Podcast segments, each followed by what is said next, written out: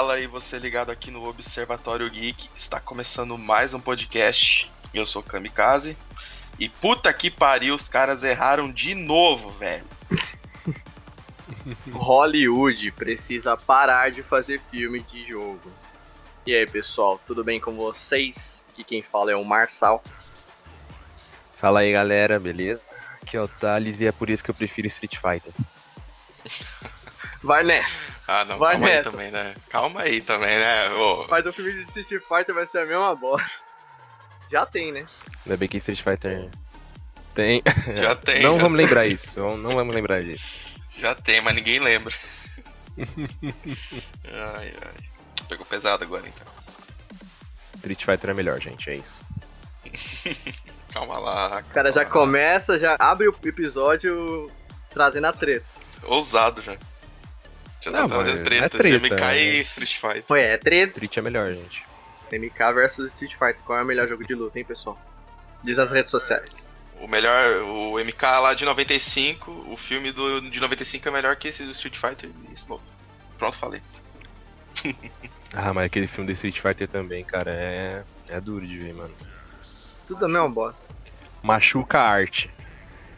Não, mas o Street Fighter ele tem um. Ele tem um degrau abaixo dos outros, mano. É incrível. Mas, Enfim, o papo aqui é MK. Bom, pessoal, nesse podcast a gente vai dissecar aí o novo filme do Mortal Kombat, esse reboot aí da franquia. Ele já teve dois filmes lá nos anos 90. Um é bem questionável, mas é um filme legalzinho até, bem reconhecido como um filme até bem adaptado. Já o outro é bem naquelas, meh, né? bem meh, bem meh. tem Bem tanto filme naquelas. ruim. É, o outro, o segundo filme, Aniquilação, é, O outro é terrível. mano. Aquele lá é filme feito por, por fã. Aquele lá é, É horrível. fanfic, é terrível, horrível, uma bosta, horrível. Uma merda. E chegamos aqui em 2021 com um novo filme, né? E todo mundo esperançoso. Saiu o trailer, o trailer tava legal, né? Tava- tá- os efeitos tava da hora. É, o trailer deu um hypezinho ali. Por quê? O trailer hypou, mano. S- Só defender as fanfics aqui que você falou, eu acho que se desse nas mãos dos fãs pra fazer um filme, acho que o fã ia fazer um filme melhor do que a indústria aí. Porque, pelo amor de Deus, é cada filme É, horrendo aí que a gente, a gente vê saindo aí. Verdade, verdade. Isso aí eu concordo mesmo, cara. Vamos lá, só um adendo aqui antes de começar a falar exatamente do filme. É que eles entregaram o filme inteiro nos trailers, né? As melhores cenas do filme tá, no, tá nos É. trailers, mano. É, eu não dá pra entender essa indústria, mano. Os caras revelam É. o filme inteiro no trailer. Não dá pra entender, cara. Quando o filme é ruim, ele já vem todo no trailer já. É, É. é, Você pode reparar, exatamente, pode reparar. Total, porque, tipo, você. Quando você vai fazer um trailer, você compila as melhores cenas do seu filme pra poder hypar o público pra vir assistir seu filme. Como o filme é um poço de problema, o filme é todo ruim, e as melhores cenas tá no trailer, porra. É. É, tipo assim, zero surpresa quando você vê o filme assim. Mas vamos lá falar um pouquinho do Mortal Kombat, né? Todo mundo tava no hype, mas, né, acho que a caracterização dos personagens tava legal, tinha uns efeitos maneiros ali do Sub-Zero congelando o Jax lá no trailer. A galera hypou, deu um hype, deu um burburinho, né? O filme saiu aí pra gente, mas é, eu já vou engatar aqui com a minha opinião, e quero saber também a opinião de vocês, que eu achei esse filme uma bosta. Vou ser bem curto e grosso. Não gostei nem um pouco do filme. É muito ruim adaptado, cara. Muito ruim. O que, vocês acharam do filme, pessoal? Vamos lá. É, eu quero falar a minha opinião inicial em cima da minha frase de início desse podcast de que a Hollywood tem que parar de fazer filme de jogo. O Observatório Geek tem um podcast falando sobre adaptações de jogos. Nele a gente cita algumas exceções, né? O Horror em Silent Hill, Detetive Pikachu, Tomb Raider. Foram obras que tiveram boas adaptações, né? Ah, só que a lista é grande e a gente tem mais filme ruim do que filme bom. É, O histórico é muito ruim, mano. É, o histórico é ruim. Então acho que isso já é o suficiente para a indústria enxergar que não vai dar certo, cara. Errar é humano, mas persistir no erro é burrice. Ele está vendo que não dá certo fazer filme de jogo.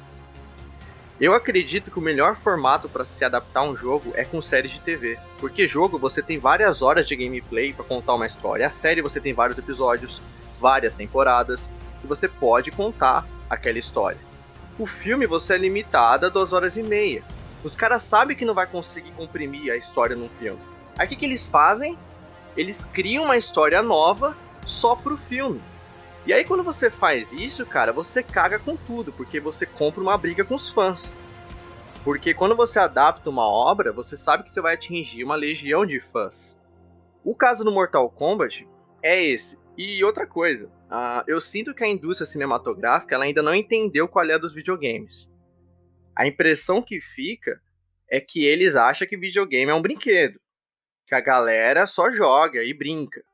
Eles não, eles não veem o videogame como uma história, como, um, como que é uma fonte de contar história, como o cinema. A impressão que eu tenho assistindo um filme desse é que na reunião de executivos, os caras conversam entre eles, ó, traz os personagens do jogo e foda-se a história. A galera não vai ligar pra história, quando é exatamente o contrário. A pessoa que joga o jogo e vai Exato. no cinema assistir um filme desse, ela vai justamente pela história, porque é a história que conecta elas com os jogos, com aquela obra, entendeu? Com aquele jogo. No caso do Mortal Kombat, é um filme que eu vi que eles vão atacar fanservice. Traz os personagens, traz os fatality, traz a violência, foda-se a história. É essa a impressão que eu tive com esse filme. Puro fanservice. Caralho, Marcelo, falou tudo, mano. Exatamente, cara. O que define esse filme é a, a quantidade exagerada de fanservice. Cara, não tem sentido nenhum os personagens falar depois que matar alguém, é fatality. Qual que é o sentido disso, já? É, mano, tipo, o próprio Kung Lao, né? Flawless Nossa. Victory. Gente, ah, essa aí foi vergonha alheia. Essa aí foi, foi vergonha alheia, já. Mas, mano, o filme é terrível, cara. O roteiro não funciona. Os personagens são ruins, são fracos. Os atores são, são atuam muito mal. O protagonista, você não sente nada por ele. Cara, é, tipo, parece um estudante de teatro, assim, acabou de se formar. É muito ruim. É uma bosta total. É isso, assim. Isso que define esse filme, gente.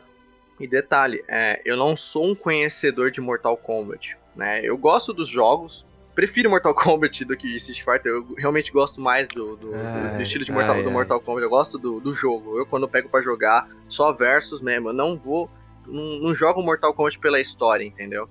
Então foi difícil conseguir observar o que, que era bem adaptado, por conta que eu não sou um fã ferrenho da franquia. Então quando eu assisti esse filme, eu assisti mais como um filme. E ele é porco. É um filme muito mal feito, cara. Tipo, é, os efeitos dele dá para fazer no, no After Effects facinho, tá ligado? Não é nada. Esse filme não tem efeitos tão grandiosos é, tem tanta assim. Coisa é. assim, não. É. É mais os personagens mesmo. Exato, é mais os personagens. Tá no limite Quando... do aceitável ali. Quando eu assisti o filme, eu falei, caralho, realmente tá parecido com o personagem, alguns, né? Tá realmente semelhante. É, é, mais isso. E o que acontece? Eu falei, se não me engano, acho que foi no, no podcast do Falcão e o Soldado Invernal, a respeito do, do traje do Falcão, por exemplo. Eu citei lá que eu queria saber como que a Marvel iria adaptar o traje do Falcão pro cinema, pro audiovisual, né? Por quê? Nas HQs, funciona. Só que eu queria ver como que vai funcionar o Sam, por exemplo, puxando escudo e as asas, enfim. O que eu quero dizer é que tem coisas que você precisa modificar pro audiovisual para conseguir ficar é, visualmente atrativo no audiovisual. Nesse filme, gente, é tão ridículo, é tão mal adaptado, que eles queriam fazer tão fiel ao jogo que ficou ridículo. Então, por exemplo, algum personagem está lutando com o outro, Aí o cara fica parado esperando o Fatality. No jogo, gente, isso, isso funciona porque no jogo tem um tempo pro jogador apertar os botões para poder executar o Fatality. No filme não tem porquê o cara ficar parado ali esperando o Fatality, mano. Vocês conseguiram perceber como é tão mal adaptado o filme?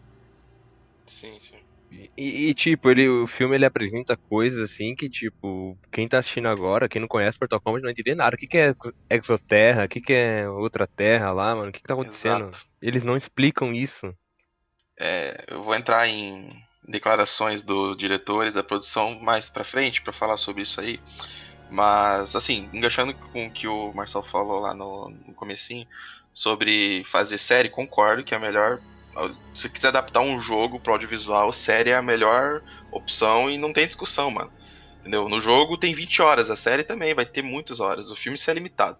Mas assim, quando você quer fazer um bagulho bom, dá para fazer um filme bom de jogo. A gente tem exemplos aí do Silent Hill, do Tomb Raider, do Pikachu, então é uma coisa que dá para fazer, é mais difícil, mas dá.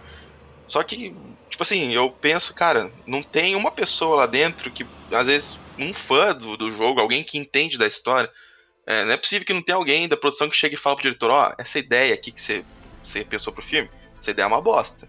Isso aqui não é legal, isso aqui não tem nada a ver com o jogo. Vamos fazer algo mais parecido com o jogo? Não.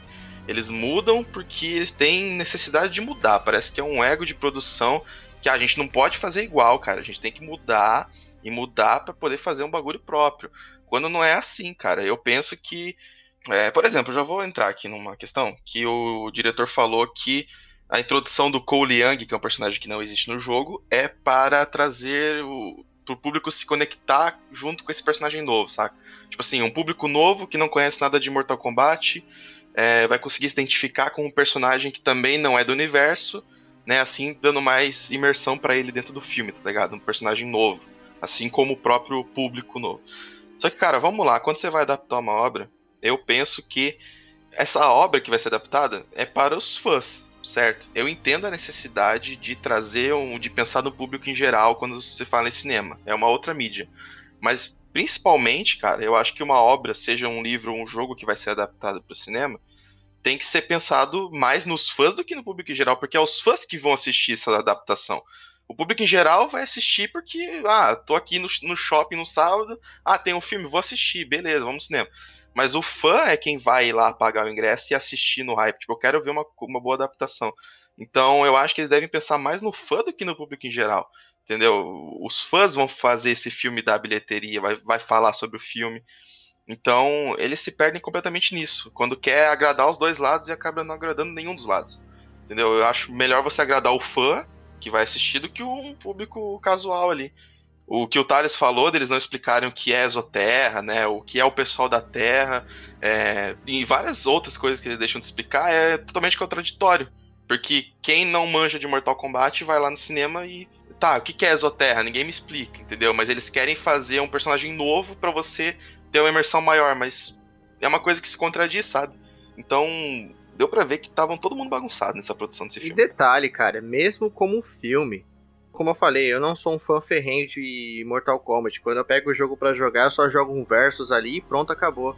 Eu fui ver esse filme como filme, como eu falei para vocês. E mesmo como filme, o filme é ruim. Entendeu? Então, sendo feito pro fã, não sendo, querendo trazer, trazer novos públicos, independente, cara, o filme é ruim. O filme, ele não agrada. O, elenco é muito fraco, é, a história é muito ruim. É, exatamente, cara. Bom, o começo do filme já é o clã Lin Kuei, que é liderado pelo Sub-Zero. Na verdade, pelo Shang Tsung, né? O Shang Tsung manda o Sub-Zero atacar o seu clã rival, que é o Shirai Ryu, que é o clã do Scorpion. Né? E aí rola um ataque lá, o, o Sub-Zero mata todo mundo, inclusive o Hanzo, né? Que vai se tornar Scorpion no futuro. E mata o Scorpion, né? E aí a esposa do, do Hanzo acaba escondendo uma criança no, embaixo da casa e aí chega o Raiden e salva a criança, né? Dando continuidade para essa linhagem do Scorpion que vai acabar no Cole Young muitos anos depois. É, essa cena introdutória eu acho muito legal, cara. Tipo, a luta é muito boa, né? Porque são. São primeiro o ator que faz o Hanzo, que ele também é lutador, se não me engano, né? Ele manja de coreografia, de luta, essas coisas. É uma luta muito legal. Essa cena é boa mesmo. Já apresentar de violência, já Sim, tem bastante violência. Arrancando cabeça de bicho. E a luta dos dois lá é muito foda, já. Curti essa luta. É, é da hora. É da hora, assim. É, tipo, as cenas de luta em geral, elas não são lá grandes coisas, mas é legal. Pelo menos a coreografia dos dois. Né? A melhor coreografia, sim, é do Hanzo e do Sub-Zero, né? Tanto aqui quanto lá no final. É as melhores é. lutas do filme. Então, é, é, da hora essa cena, ela é legal. Quando você assiste essa cena, você pensa, putz, mano, será que vai? Será que vai? Não vai, é, tá ligado? Então, é. não vai. Você pensa, pô, começou tão legal, né? Aí a, a, a luta tá maneira, mas é, então, não vai. Cara. 10 minutos essa luta aí, depois do filme é ladeira abaixo, sabe? É, bem, bem decepcionante. E beleza. Aí o Raiden dá um spawn lá no meio da, da aldeia e salva a criança. é, e salva a criança que tava embaixo da casa. Bom, o Sub-Zero mata o, o Hanzo e, E o Raiden salva o, a criança lá, né? Única descendente do Scorpion, e anos depois vai acabar colidindo no Cole Young, né? Então ele é descendente do Scorpion. E aí o filme começa, né? A gente tem o Cole Young, que é um lutador fracassado, né? Apanha de todo mundo lá no octógono. Nossa, o cara tava quase ganhando a luta já. Deixou tomar aquela virada incrível. É. Não sei como. Ele é um merda lutador, né? Tipo, é o filme que quer entregar isso, né? Que ele é um lutador fracassado é muito, é muito frustrante como essa construção dele é desenvolvida no, durante o filme. Que ele é um lutador fracassado que só perde. E aí ele treina e, tipo, aquele treinamento foi bem rápido, tá ligado? Um treinamento bem rápido e ele conseguiu vencer na última luta. É bem, ai, é muito bosta isso. contra o Goro foi, foi foda, hein, ah, mano? Contra o Goro. Contra o Goro fiquei revoltada. Ali foi zoada aquela luta. Foi revoltante. Ali é, é zoado demais, mano. Tipo, a gente tem um Cole Young, né? Um personagem, personagem novo que não existe nos games. Aí ele, beleza, ele é um fracassado. E depois ele, tipo, mata simplesmente o maior campeão do torneio Mortal Kombat, que é o Goro, tá ligado? Com a maior facilidade do mundo. Cara, isso aí é, revoltante. Tipo, mas... ele apanha bastante no início pro filme mostrar que é um adversário difícil, né? Ele apanha bastante no início, mas do jeito que ele mata o Goro ali foi, foi bem fácil. É ridículo, é ridículo. é, foi muito fácil. Depois que ele, que ele liberou os poderes ali, a gente vai falar sobre isso também. É, foi o a mesma coisa que acontece Naruto. O protagonista no Jutsu ali, os poderes surgiram do nada nele, aleatoriamente, ele conseguiu vencer a luta. É o poder do protagonismo. É, é, exatamente. A gente vai ver esse poder do protagonista bastante nesse filme. Aí beleza, o Jax acaba aparecendo no ringue, vê ele lá lutando, vê a marca dele, inclusive, né? É, ele tá conversando. O Koliang tá conversando com a filha uma hora, o Jax vai atrás dele, né? Ele tem ali a marca de nascença com o símbolo do Mortal Kombat, né? Que é uma ideia bem, bem horrível, na minha opinião, essa parada de marca de nascença e que não é uma marca. Vamos aprofundar um pouco nisso aí. Cara, qual é dessa fita aí? Eles têm essa marca, eles matam uma pessoa e a marca vai pra pessoa. Cara, que bagulho mal criativo, hein? É, exatamente, mano. Isso, inclusive, era uma parada que eu vi muitos fãs reclamando. Que viagem doida é essa aí, tá ligado? Você mata a pessoa, a marca vai para você. Cara, é muita falta de criatividade. Pra liberar poder, mano, isso aí é... Mano, essa parada... Eu não entendi. Tipo assim, cara, o mundo de Mortal Kombat, o universo ele já tem esses poderes pré-estabelecidos, assim, tipo, é um universo como se fosse da Marvel. Tem poderes e pronto. É, a pessoa já nasce Sacou? assim. Aqui eles querem dar uma justificativa. É, tipo assim, cara, o Jax com aqueles bracinhos de cotoco, depois quando ele libera o arcano dele, daí vira os braços. Ah, vai tomar no cu, mano. é muito usado porque, tipo assim, o filme quer me convencer que a marca dá poder para eles, né? Que, e que eles têm que despertar isso, né? Que é o. Como que é o nome? Arca, Arcana? Arcano, Arcano. Arcano, né? Que eles têm que despertar isso. Cara, poder é uma habilidade, então acredito que cada um vai despertar essa habilidade em algum momento. Só que o caso do Jax lá, ele é meio que é tecnologia. Ele, o poder dele, ele despertou tecnologia. Eu, não, eu, eu achei muita viagem o braço dele simplesmente crescer, tá ligado? É, não faz sentido. Ele evoluiu, igual um Pokémon. É, exatamente. Ele tipo evoluiu. Pokémon. E é tipo do nada, né? Que eles adquirem esses poderes. É tipo, a Sônia, ela simplesmente pegou lá o a marca do Kano, né? Ela pega a marca dele e depois ela chega na batalha e já tá com habilidade, sendo que alguns personagens levou mal cota pra, despertar a habilidade. Exato, é. exatamente. É tipo assim, o, o, poder é liberado quando o roteiro precisa. Exato. Então, quando o Cole Young precisa, não, ele tem que sofrer um pouco, né? Ele tem, tem que ter a jornada ali, né? Dele não conseguindo, depois não, ele gente, voltar. É. Não vamos liberar agora, não. é. Aí quando a Sônia, logo de cara, assim, ela matou o Kano, pegou a marca dele, ela já liberou, tá ligado? Porque ela tem que ir pra batalha. Eu já conhecia ela, ela já conhecia já, ela só tava esperando só. ah, mano, é, é foda, mano essa parada da marca e arcano, tipo, mano, é uma viagem. Né? É uma ideia de retardada, é uma ideia ridícula. É, mano, tipo, é nessa hora que tem que vir um produtor que manja um pouquinho dos jogos e puxar a orelha do diretor e falar, cara, essa ideia é uma bosta, velho. Não põe isso no filme, pelo amor de não Deus. Não tinha ninguém para chamar atenção. Eu quero acreditar que tinha alguém ali na produção que falou, caralho, isso aqui vai ficar uma bosta, mano. Eu jogo os jogos isso aqui não vai ficar legal. Só que, infelizmente, o cara tinha um cargo bem inferior, ele não, ele não tinha tanto um cargo tão elevado para poder chegar no executivo e falar que tá errado. Falou tipo assim, cara, não vai, não vai por esse caminho que a galera não vai gostar. Provavelmente devia ter alguém que tava baixando a cabeça e falando, caralho, mano, esse filme é uma bosta e eu faço parte dessa bomba. Acho que até o próprio diretor tava falando, nossa, o que eu tô fazendo aqui? Não, o diretor tá, ele não sabe o que tá fazendo, mas eu duvido que ele sabe o que ele fez nesse filme. É, é muita viagem, mano. É, é umas paradas de roteiro muito zoado. É praticamente. A saga Mortal Kombat tem um logo. E a gente tem que colocar esse logo em algum lugar. Ah, coloca num, numa marca na, na pessoa pra mostrar o logo do jogo. ah, é, pode É, crer. Para as pessoas que- fazerem tatuagem, as pessoas vão vender essa, essa marca. É. As pessoas vão fazer tatuagem, vão vender sim. Ai, ai. Pior que, é- pior que parece mesmo. Tipo, a é, tipo assim, o logo Mortal Kombat é muito famoso, né? O logo dragão. É muito forte, é, mano. É muito, muito poderoso esse, esse logo, assim. Então bota no roteiro desse filme de alguma forma. Como fosse uma tatuagem deles aí. E vamos vender isso aí, mano. Tem uma parada que é meio bizarra, porque é, a linhagem do Scorpion, né? O, o Hanzo, né? Que é o, que é o Scorpion também, ele já tinha essa marca. Aí todo mundo da família dele já nasce com essa marca, né? E aí tem as pessoas que não tem a marca, mas se matar uma pessoa que tem, ela pega pra ela. É uma coisa que não dá pra entender de onde vem essa marca, tá ligado? Como é que funciona, eles não explicam isso. Tomar no cu, hein? Se fuder, hein? Essa porra desse filme. Tá puto, tá puto.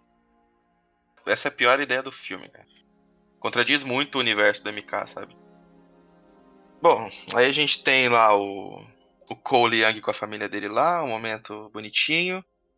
Aí chega o Sub-Zero amando do Shang Tsung, né, pra pegar o Cole Young. Já que ele é descendente, ele é um cara que é uma ameaça à Exoterra. Nossa, se o Kuliang é ameaça pra Exoterra. Então. é, começa por aí, né? Já começa por aí. Se ele é uma ameaça, a Exoterra tá feia mesmo, hein? Aí chega o Sub-Zero e faz um arregaço na cidade, né? É, chuva de gelo, Joga gelo. joga gelo pra lá e pra cá. O cara tomou uma ali no começo ali, mano. Você viu? Caiu um granito na cabeça do cara. Um granito. Não, beleza. Não. Ai, Caralho. Ai, é muito bom, mano. Vocês são foda. Tira esse cara daqui, mano. Ai, caralho. É engraçado que só o cara morreu, né? A filha do maluco tava no lado do cara. É, Não, é. não caiu nela, não. Nela não caiu. Não é só o poder do protagonismo. É o poder do filho do protagonista. É, exatamente. É, passa pra todo mundo ali. Já. Não, aí, aí fica pior essa cena, que daí o, o Jax vem com um carro, né, uma caminhoneta. Nossa, o Jax aleatório ali na cena, João. O Jax, o que, que o Jax tava fazendo ali? né, entra no carro, entra no carro, não sei o que. Cai uma chuva de gelo em cima do carro, não arranha um para-brisa, não dá uma massinha no carro. O Jax tava falando com o Raiden ou com a Sônia? Eu não, não peguei isso. Ele tava falando com a Sônia, né? Eu vi ele falando Blade. É a Sonya Blade. É, Blade, é Sonya Blade. E depois ainda enfrentando o Sub-Zero lá, cara. Mano, é, os personagens é muito burro, porque o Jax, ah, pega o carro e foge com a tua família, né? Eu vou ganhar tempo aqui. Aí o Sub-Zero entra numa casinha e o Jax vai atrás, velho. Não, vamos lá. Viu como o roteiro é tão mal feito? É muito mal escrito. Porque se liga. Eu fico imaginando, eu, eu sou desses. Quando eu tô assistindo a cena, eu vejo o outro lado. Eu falo, tá, é. E se o Jack tivesse ganhado do Sub-Zero? Como é que ele ia voltar pra casa sem carro? Ia pedir um Uber. Tipo assim, caralho, eu é, acho eu perdi um Uber. que ele deu o carro. Ah, sei lá, mano. Tipo, os dois acabaram de se conhecer. Não, ele ia ligar pro Raiden. O Raiden é teleporte, né? O Raiden teleporta todo mundo, né? Ele ia dar um toque no Raiden, chamar no zap. Ele já tinha conhecimento do Raiden, porque quando ele vai pra. Ah, eu acho que tinha, né? Porque quando ele vai pra base, base não, naquele templo, aquele templo do Raiden lá, ele parece não saber muito da onde ele tá. De onde é que tá, né? É, ele fica meio perdido. Onde eu tô? É, não, Então eu então. não sei se ele conhecia o Raiden, acho que ele conhecia a Sônia, tanto que nem a Sônia sabia onde era o templo do Raiden, né? Por causa que o Ken, Kano, né, que levou ela pra lá, É, tá ligado? Mas tipo, Nossa, é, verdade. É, pode falar então. Eu já estranhei na academia quando o protagonista lá, ele simplesmente abaixou a camisa e mostrou a cicatriz pro. cicatriz, né? A marca. Pro Jax, né? Eu falei, "Ih, estranho, né? Pra um qualquer, né? Eu não ia mostrar minha, minha marca pros outros, mano. Oxi, me paga uma bebida antes. Tá ligado? Já, já achei estranho a partir daí. Aí depois o, o Jax já se sente à vontade. Vai, leva meu carro, me deixa aqui sozinho. Eu cuido desse cara que tá. que é muito mais poderoso que eu. É, é tipo assim, tudo, vamos combinar até que. Ah, o Sub-Zero é uma grande ameaça, beleza. Pro Cole, a família dele que não sabiam de nada. Aí ele, ah, pega o meu carro e foge. Beleza. Mas, tipo assim, você acabou de conhecer um cara, né? A justificativa é de que ele é o escolhido. Aí o Jax, que manja da. que tem o mesmo. a mesma marca, né? Ele fala, ah, você é dos meus, né? Então a gente tem que se unir. Mas é um. é tão mal feito, é, tipo, é tudo muito precoce. Cara, mano. é tão mal. Exato, parece que o roteiro tá correndo. Você sente que é corrido? É corrido para atingir uma cena da luta, de luta, mano. O filme inteiro é assim, velho. Exato, ele é corrido para atingir uma cena de luta para ter o fanservice, que a galera gosta. Exatamente. Por exemplo, o bom senso foi pro caralho, porque eu, naquela situação, eu tô vendo um cara todo poderoso, tá controlando o gelo, e eu com uma arma, eu vou pra cima do maluco? Não, mano, eu saio fora, eu pegava o carro e continuaria fugindo. Continuaria fugindo. é tipo assim, o, o Sub-Zero para ali na frente, aí o Jax, ah, foge, vou ganhar tempo. Aí o Sub-Zero entra na casinha, e ele, ah, beleza, vou ficar aqui fora, né? Porque eu preciso ganhar tempo, certo? Eu não vou atrás. Por que, que eu vou atrás do dele? Ele foi atrás pra morrer, era óbvio, mano. Tipo assim, o lugar já tava cheio de gelo. Você pensa, pô, o Sub-Zero dominou o local, né, mano? Nossa, é muito ruim. E vamos lá, o, o Sub-Zero congela os braços dele, né? Quebra. Vocês perceberam que o personagem aqui é perfurado, é. Quebra membro. Eles não dão um grito de dor, né, mano? tem reação, né? O Jack tava de boa, é, mano. Os braços dele explodiram. O cara tava de boa, assim. Não só um, foram os dois braços. Os dois braços ele tava de boa. então. Eu falei, nossa, o cara não grita não, não faz nem cara de dor, é, mano. É, mano, nem cara de dor, tá ligado? É. Nossa, mano. Se bem que ele congelou os braços, eu não sei se dói, né? Ah, porra. É, tem isso também. É, porque isso eu achei da hora. Isso eu achei da hora na batalha do Jax contra o, o Sub-Zero eu achei da hora porque tem um trecho que ele começa a congelar, antes de congelar por completo os dois braços dele, mas tem uma parte que ele começa a congelar o braço e ele fica lento. Sabe quando você tá. Isso eu achei da hora, achei interessante que, pelo menos uhum. em algum, algum trecho do filme teve um pouco de lógica, entendeu? Porque quando você tá realmente com frio, muito. Você não consegue ter a mesma mobilidade, entendeu? Eu vejo muito isso quando eu tô jogando no frio. Quem consegue jogar uhum. no frio direito? Sacou? E aí, quando o Jax tava Sim. lutando com o Sub-Zero, o Sub-Zero começou a deixar o braço dele congelado, ele não conseguia ter a mesma mobilidade, tá ligado? Isso eu achei um pouco. Lógico, né? Um ponto lógico pro filme. Pelo menos isso foi da hora. Foi legal, foi legal. Sim. Foi legal quando ele congelou a arma, né? Teve duas cenas nesse filme, uma no primeiro ato, logo na cena de abertura, que é o Scorpion contra o Sub-Zero, tem um trecho que o Sub-Zero enfia a faca no maluco, mano, e vem subindo a faca. E depois ele tá de boa, ele, ele sente dor, você vê que ele tá ali é, se rastejando, mas sei lá, na hora nem parece que ele. Porque, porra, uma facada dessa vem rasgando todos os órgãos frontais, porra, você deve gritar de dor. E depois no final também vai acontecer a mesma coisa. Acho que é o protagonista lá, ele enfia a, lâmina no Sub-Zero e vem rasgando, vem subindo a faca assim por todo o tronco do cara, e o cara não sente dor não faz um grito de dor, uma expressão facial de dor. É, isso é bem, bem estranho mesmo, cara. Tipo assim, gelo, o gelo ele queima, cara. Tipo, ele. Imagina, você tá com o braço congelado. Eu acho que no mínimo, no momento ali em que tivesse congelando, ele ia gritar de dor, cara. Ali tá doendo. Depois que explodiu, pode ser que não. Mas que no momento de congelar ali, mano, é, devia tá doendo ali, cara. Tipo, é, é meio bizarro. Isso aí, não sei se quiseram fazer meio que, ah, não precisa não, porque no jogo também é meio assim. É aquilo, mano. Acho que pro audiovisual, um filme é meio diferente as coisas, tá ligado? Eles não souberam adaptar esse filme direito. Eles queriam seguir tanto o jogo no aspecto de violência, é, a atmosfera do jogo, de fatality, dos figurinos dos personagens, enfim, toda a atmosfera de Mortal Kombat eles queriam adaptar direitinho só que no filme não ficou legal, cara. Talvez no jogo os personagens não gritam, aí no filme também não vai gritar. Pô, o filme é pra ser uma parada mais é, realista. Então, porra, pelo menos gritar de dor é o mínimo, né? Sim, sim. Aí tá, o Jax supostamente morre. Ali, quem achou que ele morreu, pelo amor de Deus, né? É, ele tava no trailer já com os braços turbinados, então não tinha como imaginar que ele tinha morrido. É, mano. É aquilo. Tudo que tava. Tudo desse filme tava no trailer já, mano. Tava tudo no treino. É aquilo que a gente falou lá no começo. Mas enfim. É, aí depois a gente tem o Cole, né, encontrando a Sônia por mando do Jax, né? Lá encontre a Sônia Blade. Lá com a Sônia a gente também descobre que o Kano tá lá mantido, mantido prisioneiro por ela. Né?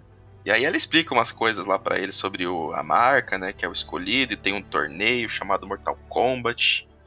Né, toda aquela explicação de roteiro. Não explica nada de novo. É. Clichê do roteirista de ter um trecho no segundo ato para poder explicar tudo que tá acontecendo. Até o Snyder Cut tem isso. A Mulher Maravilha explicando pro Bruce Wayne, tá ligado? Exatamente. Aí, nessa altura do campeonato, o Chang Sung já falou pra libertar o Reptile lá pra matar mais gente da, dos campeões da Terra. Nossa. Aí a gente tem a cena do Reptile que, meu Deus do céu, que coisa grotesca. Mano, eu, só, só, eu achei o Reptile parecer aqueles lagartos do filme Zatura. Quem lembra do Zatura, pessoal? o, como é que é os. Ai, cara, os Orgs? Como é que é o nome? É os Orgs, isso, os Orgs, exatamente. Quem lembra? Eu falei, mano, é os, os órgãos. Os órgãos. Os órgãos, os órgãos. Nossa, gente, Jesus.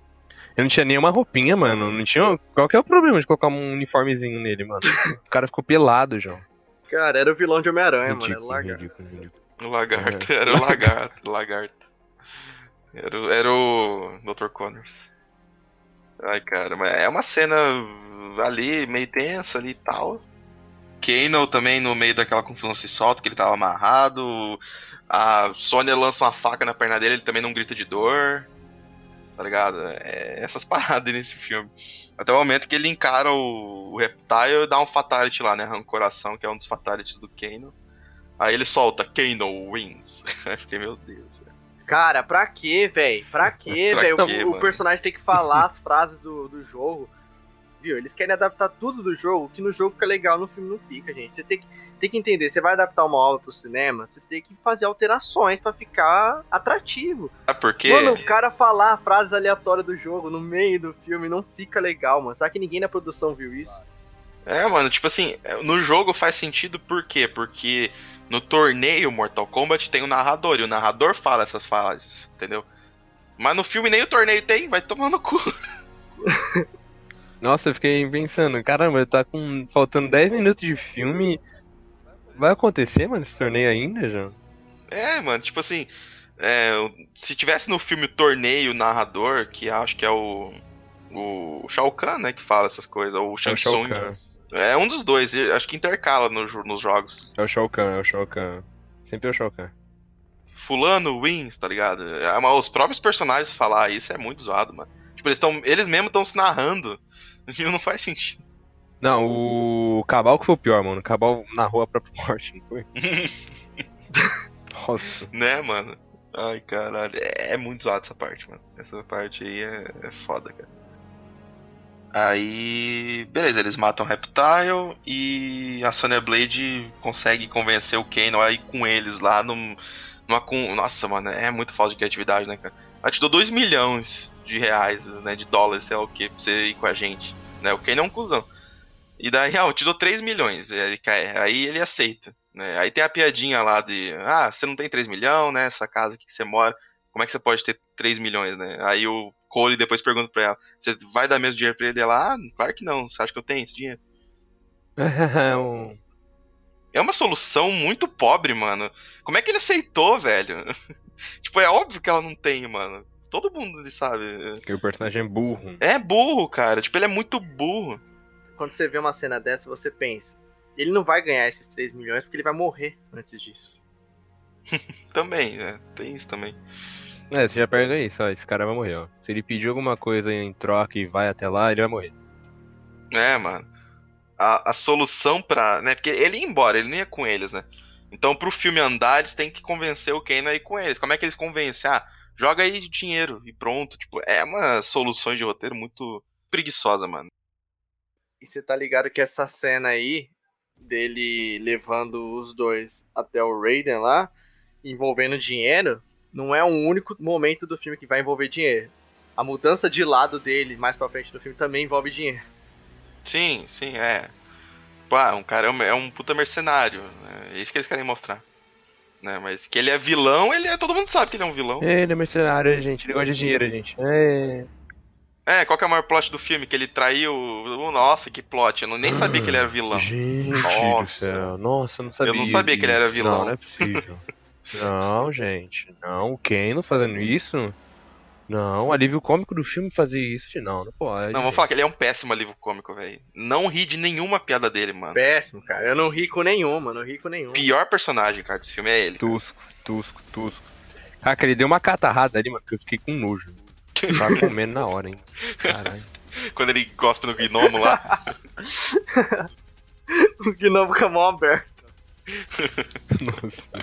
Aí, ah, não, João. Aí depois tem a morte pelo gnomo. Oh, meu Deus do céu. Cara, a morte dele é muito bosta. cara. Aí é pelo gnomo, João. O foda é que no cenário tinha tantos objetos que a Sônia podia ter pego pra matar ele que daria um fatality maneiro. Mano, ela pegar o gnomo, não. é só pro filme fazer uma conexão com o gnomo lá do início, tá ligado? Nossa. É. É. Muito ruim, cara, muito ruim. Ai, tá, tá, tá difícil, pessoal. A gente tá tentando. Quem gostou desse filme, posta lá nas nossas redes sociais, um- deixa um comentário, fala pra nós o que, que você achou. Por favor, a gente vai adorar querer saber se, se alguém gostou desse filme, porque eu não vi uma alma falar bem. Manda aí no direct aí que a gente vai ler tudo. É, exatamente. Aí, beleza. Eles vão até o templo do Raider, né? Com a ajuda do Kano, né? Vai o Cole, a Sônia e o Kano lá. Aí o Liu Kang encontra eles rapidinho, né? Em dois toques lá, eles caminham 10 passos na, no deserto, o Liu Kang já encontra. Do nada, né, mano? É, Cara, é muito, tudo muito precoce, Tão né, perdido, mano? É, tão perdido aqui. Tem, ah, mano, falta 30 km pra gente chegar, tão perdido. Olha o Kang ali. é, mano, tipo, do nada. E o Liu Kang já, tipo, ah, vamos lá pro templo, tá ligado? Nem conhece aquele povo, velho. É, Eles cara, nem eu também. conhece, é muito zoado, velho. Nem sabe se são um povo. Ele falou, mostra a marca. A marca é o pedágio. Nossa, gente, ai meu Deus. Você vê como o filme é acelerado. Ele tem que levar essa galera pro templo e aí. Pra lutar. É é aquilo, esse roteiro, ele é precoce, tipo assim, parece que a produção tá, galera, faz uns 10 minutos que não tem uma luta. Vamos, vamos acelerar isso aí pra botar uma luta? A gente tem que mostrar os fatality, coisa que a galera quer ver, porque a galera que vai ver esse filme tá cagando pra história, né? É isso que eles pensaram. É, exatamente. Tipo, até o. a- antes do Liu Kang chegar, o Kano e a Sônia brigam no meio do nada ali, tipo, por nada, tá ligado? É uma briga Por nada. só pra ter. Só pra ter, tá ligado? É, pior que o jogo também tem dessas, né? Tem luta lá no jogo também que é, acontece tem, por nada tem. também. Tipo, o Jax e o Johnny Cage lá brigando pelo telefone da Sony. Então o jogo também tem dessas. É, sim, né? Mas tipo assim. É aquilo. Só porque no jogo tem briga por nada, no filme também tem que ter. É, só que no jogo você tem várias horas, né, de jogo. O filme você tem, você tem que contar a história logo, mano, senão perdendo tempo. É, essa parada aí é, é foda, cara, é foda. Mas enfim. É, o Liu Kang leva todo mundo pro templo, né? O Raiden também tá lá e explica pra galera que eles têm que treinar. E aí aquela parada de que eles têm que liberar o arcano deles, né? Que é o poder que todo mundo que tem a marca tem. né? Aí eles começam a lutar lá. Cara, aqui acho que tá a melhor referência do, do filme, que é a rasteira. O Liu Kang dando rasteira no Kano lá. Quem nunca nos Mortal Kombat antigão lá não ficou levando um montão de rasteira da, da inteligência artificial lá e morreu, tá ligado? Ali foi uma referência da hora. Sabe por que esse filme é ruim? Faltou uma coisa. né? Lá vai. Não vou falar Zack Snyder não, gente. O Mel Gibson, né? Faltou o Mel Faltou o. Liu Kang dar o gritinho, gente. É verdade. É, faltou. Ah, faltou isso, gente. É, pode crer, cara. Se tivesse isso, o filme seria 10 vezes melhor. Como não tem, o filme é ruim. Mas enfim, a referência ali da rasteira foi, foi da hora. Mas as lutas ali também, do tempo deles lutando, é muito. bem xoxo, cara. Não tem nada demais. Estão brigando ali pra despertar o, o arcano. Aí o Raiden fica falando pro Cole, né? Ah, se concentra na dor, né? Não sei o quê. Como libera essa porra? Ninguém sabe. Tipo assim, libera quando quer, quando o roteiro quer, mas tipo. É o que a gente falou, como libera, a gente não sabe. É apanhando, ela tem que acreditar, como é que é? A gente não sabe. É, tipo, aquele trecho ali também serviu pra eles treinarem, porque o, o Cole, por exemplo, ele não sabe, ele era um lutador decadente, tá ligado? Ele só, só perdia, ele tinha que ganhar uma no final do filme, então tinha que ter um- uma preparação, digamos assim. E o lance que você falou pra despertar o poder, realmente, mano. No caso do Cole, né, que é o protagonista, ele parecia que era um amor, né? pela família, a família correndo perigo, que ele despertou os poderes dele, né? É, Ai. é, é. é. Agora e a Sônia? A Sônia foi só a marca, ela pegou a marca e veio voando. Então, né, a Sônia. a Sônia é porque tava no terceiro ato lá, mano. Ela não podia chegar lá sem nada, entendeu? A Randy apareceu. O Randy não trouxe ela. E detalhe, Ela apareceu do nada? foi do nada. Não foi o Randy que trouxe? Não, se liga. Pelo que eu lembro da cena, ela usou o gnomo lá pra matar o Kano, né? Pegou a marca dele e depois, na cena seguinte, ela já tava chegando lá pulando, mano, pra ajudar o Jackson, tipo, e o Cole, né? É, e detalhe, o Raiden não trouxe ela e pra chegar lá, eles chegaram de paraquedas, quem lembra? Pode crer. E o avião era do Kano, né? Então eu não sei como é que essa desgraçada chegou lá. Ela foi voando, velho, certeza. Ela matou o, o Kano com o Gnomo, ai meu Deus do céu. Essa aí, mano, não acredito que eu tô falando isso. O Deadpool teria dito, que roteirista preguiçoso. Teria, cara, teria, com certeza. A gente tem daí a trupe do Shang Tsung, né? Que chega lá na- no templo. Tem o torneio do Mortal Kombat que vai vir, certo? Vai acontecer. E eles já venceram, né? A filme. Exoterra já venceu nove vezes. É, próximo filme. Já venceu nove vezes, né? Aí tem uma profecia, da qual eles não explicam muito bem que tipo de profecia é essa, o que, que é. Mas aparentemente o Cole Young é uma ameaça. Aí o Shang Tsung, antes da- do torneio acontecer, quer que eles matem todo mundo da Terra, né, dos campeões da Terra, pra eles ganharem mais fácil. Só que vamos lá. Em que momento o pessoal da Terra é uma ameaça para pro Shang Tsung e pra trupe dele, mano? Eles são todos bundão, velho. Eles não explicam essa parada de exoterra aí. É, mano, só que, tipo assim, em que momento eles são ameaça? Tipo assim, cara, a trupe do Shang Tsung é muito mais foda, mano. Não, a gente ganha nove vezes seguidas aqui. Ó, mas esse cara aí, ó, agora ele ameaça. Agora, ó, toma cuidado aí. Exato. Vai vir um cara aí que é foda, João. Vai vir o Cristiano Ronaldo aí no time dos caras. E ó, toma cuidado E aí, é um João. cara que nem tinha o arcano liberado ainda. Tipo, nossa, esse cara é uma ameaça, hein, gente. Cara que tomava porrada do Anderson Silva clandestino lá, mano. A motivação do tipo do Shang Tsung não faz sentido, mano. Em nenhum momento é ameaçador. Só porque ele era da, da família do Scorpion, um descendente. É. Exato. Essa profe- esse negócio da profecia apareceu no último diálogo, né? Que não tinha antes, que eu não percebi. Exatamente. Não, é, tinha, tinha, eles falam. No começo lá eles falam, ah, a profecia tá chegando, alguma coisa assim, lá o Sub-Zero fala pro Shang Tsung, eu acho. Que profecia? Me explica o que é profecia que é essa, mano. Meu Deus. E beleza, é, a motivação do Shang Tsung não faz sentido nenhum, tipo, os caras estão dominando todos os torneios e aí do nada, tipo, chegou um maluco qualquer que agora ele é uma ameaça. Tipo assim, um bundão, beleza, ele é uma ameaça. E daí, só, só falando, ainda falando desse- do, do Cole Young, que ele, né, ele acaba desistindo, o Raiden manda ele pra casa e tal. Cara, vamos lá. O Raiden achou uma criança lá no começo do filme. Que desencadeou, né? teve- a criança teve filho, desencadeou, ele é descendente do Cole Young. O Raiden, o que aconteceu com aquela criança? O Raiden não, não, não viu o Cole Young, só viu depois que ele virou lutador, depois de adulto, ele não criou junto. O, o, o Raiden perdeu a criança, a criança, o bebê que ele salvou. Não, o bebê por um momento eu achei que era o Cole Young, mano. Mas aí, tipo, eu fiquei pensando, mano, mas o bebê não era menina. É uma menina, é uma menina. Eu sei, mas tipo, eu fiquei pensando. Provavelmente ele criou aquela criança, a criança cresceu e teve filhos, e aí pra frente o Raiden não Aí, tomou mais. Saiu. Bom, vamos pro mundo. Tá, mas o Raiden não ficou acompanhando isso. Isso era uma- um bagulho tão importante assim, tipo, depois de adulto, Cole Young com 30 anos. Tem outras prioridades, né? Tá, mas eles transpor- teletransportam pra qualquer lugar, mano. Ah, eu tenho que vigiar a terra, né? Ele é um deus lá. Eu Vou ficar cuidando de criança? É, exatamente, eu penso assim, é, eu tenho outras coisas pra fazer do que ficar vendo esse maluco apanhar em toda a luta que ele faz. Só que não tem a profecia. Raiden não fala da profecia. Fala.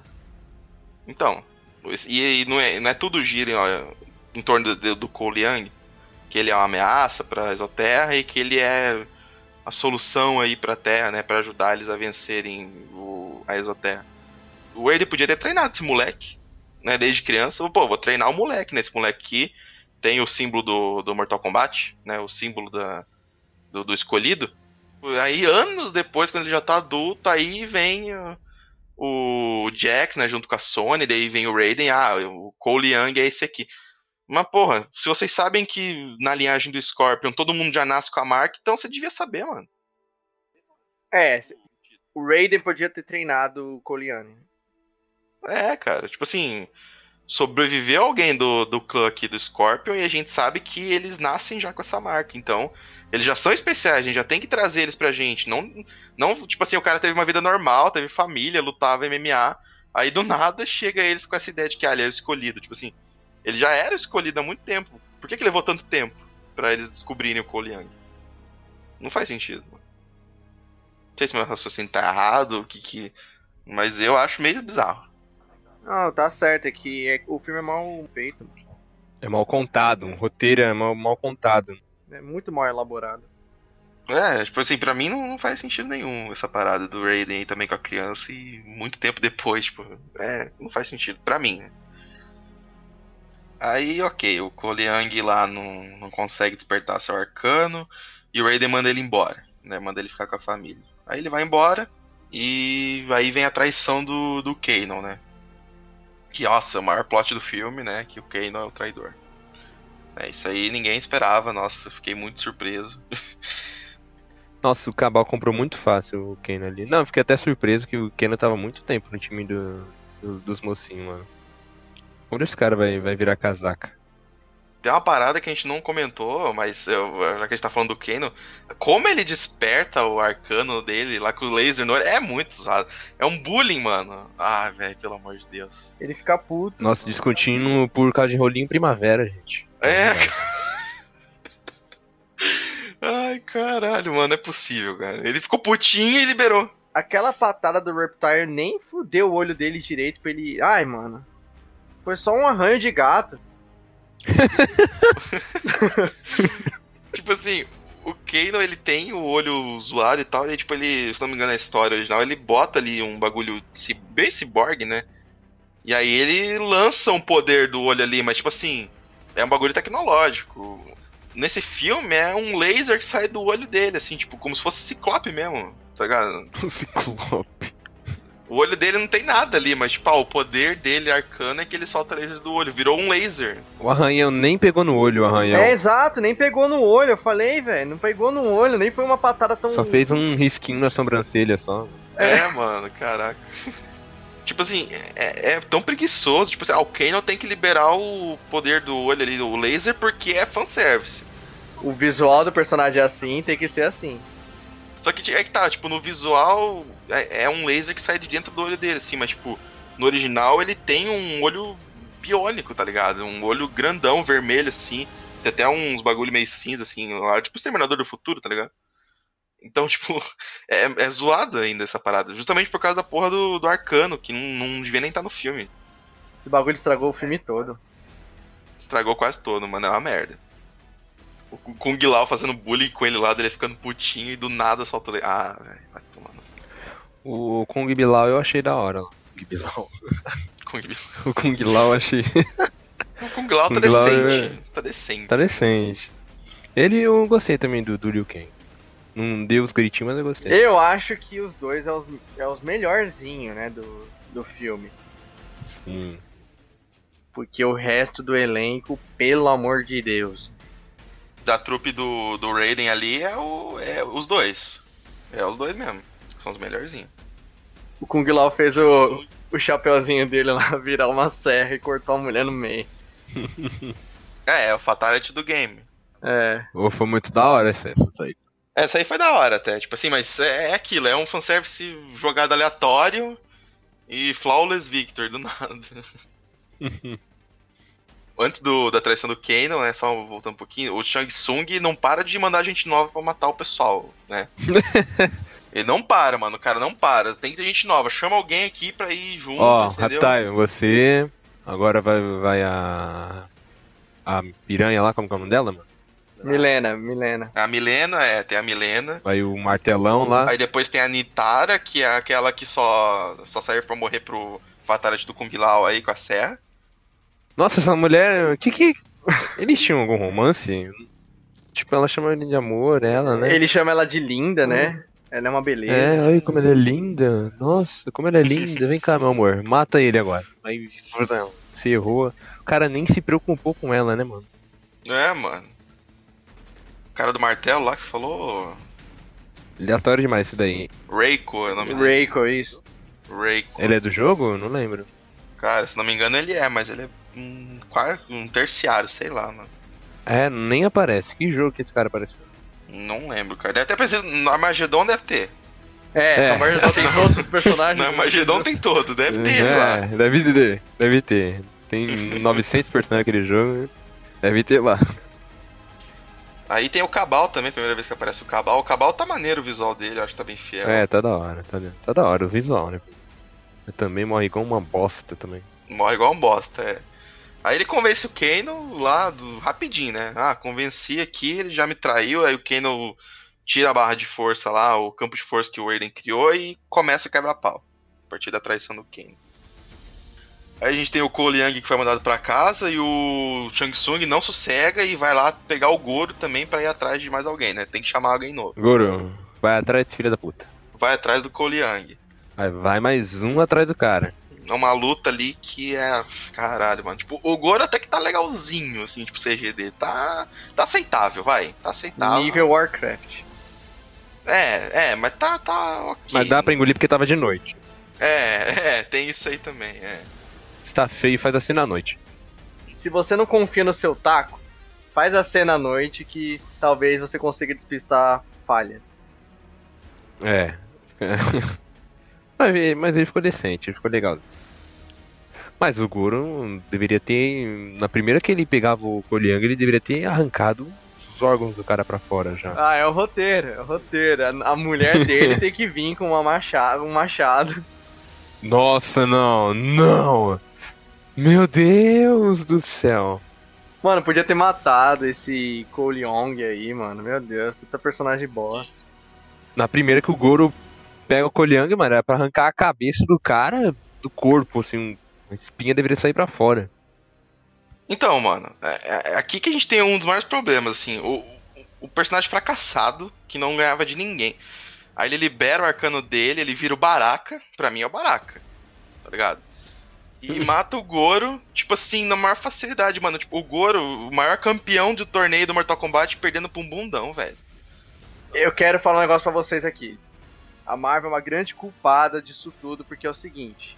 A Marvel, com os filmes dela, ela criou essa parada de ficar materializando as coisas com a armadura do Homem de Ferro, o traje do Pantera.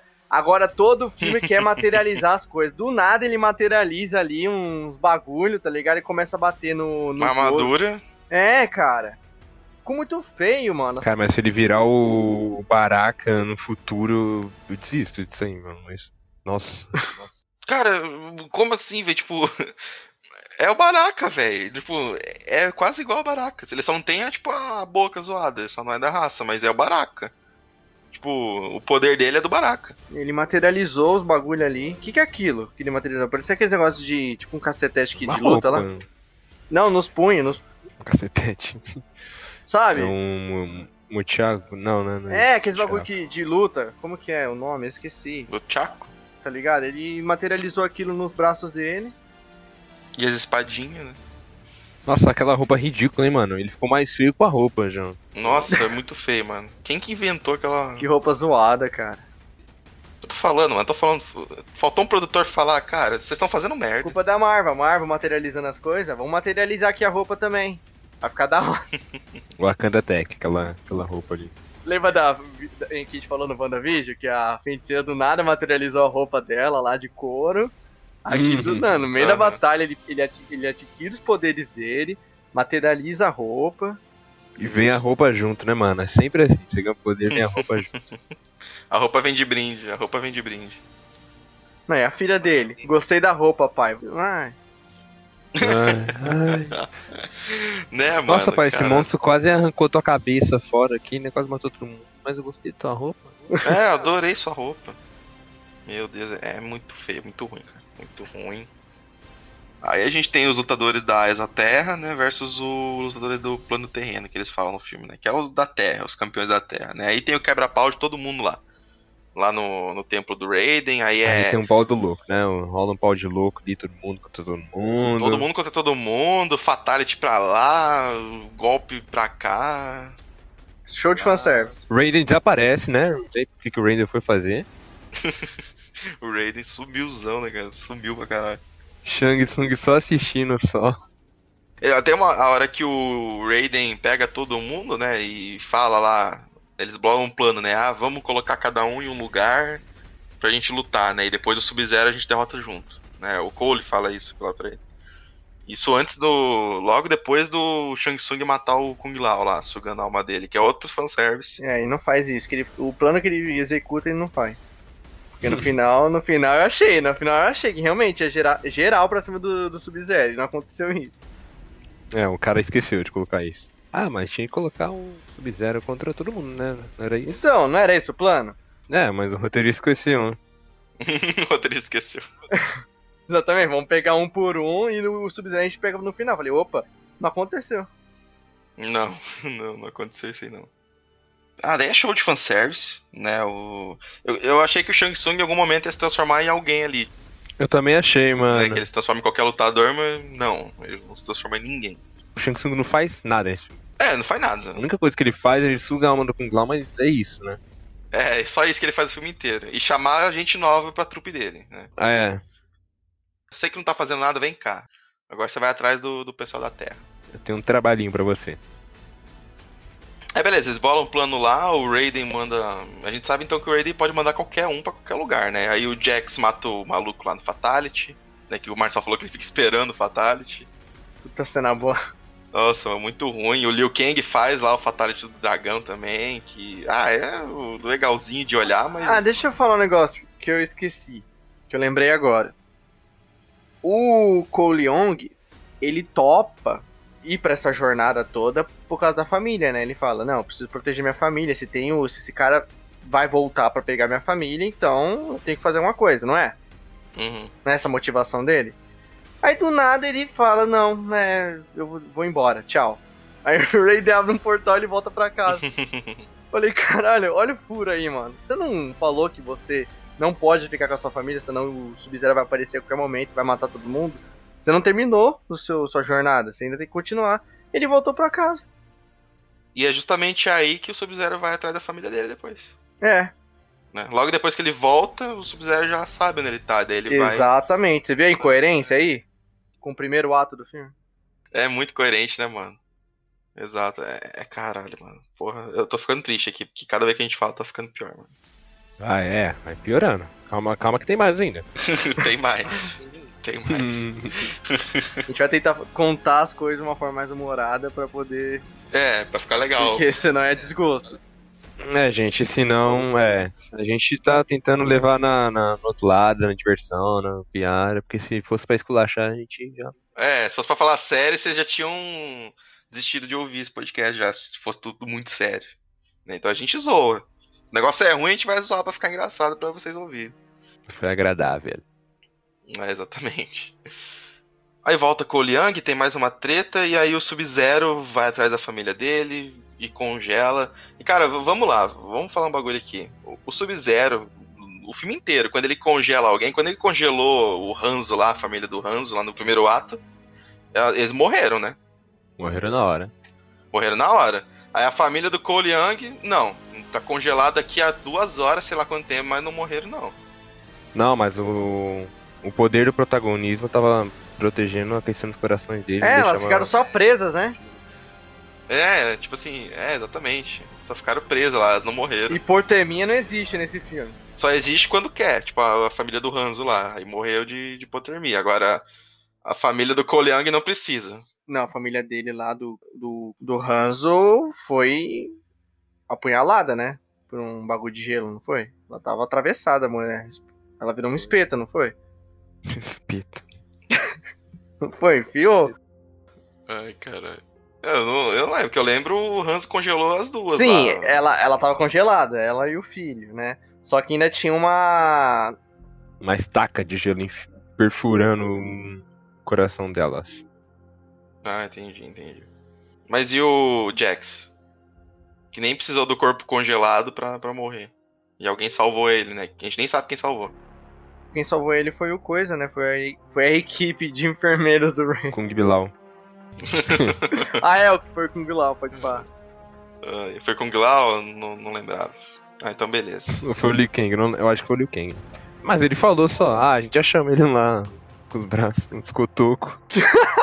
A gente salvou. O cara cuspindo sangue, mas conseguiu salvar. Ai, caralho. Só falando bagulho do Jax, mano, eu, eu fiquei assustado. Que, mano, o Jack vai ficar com esses braços aí de, de C3PO aí, mano, do lado.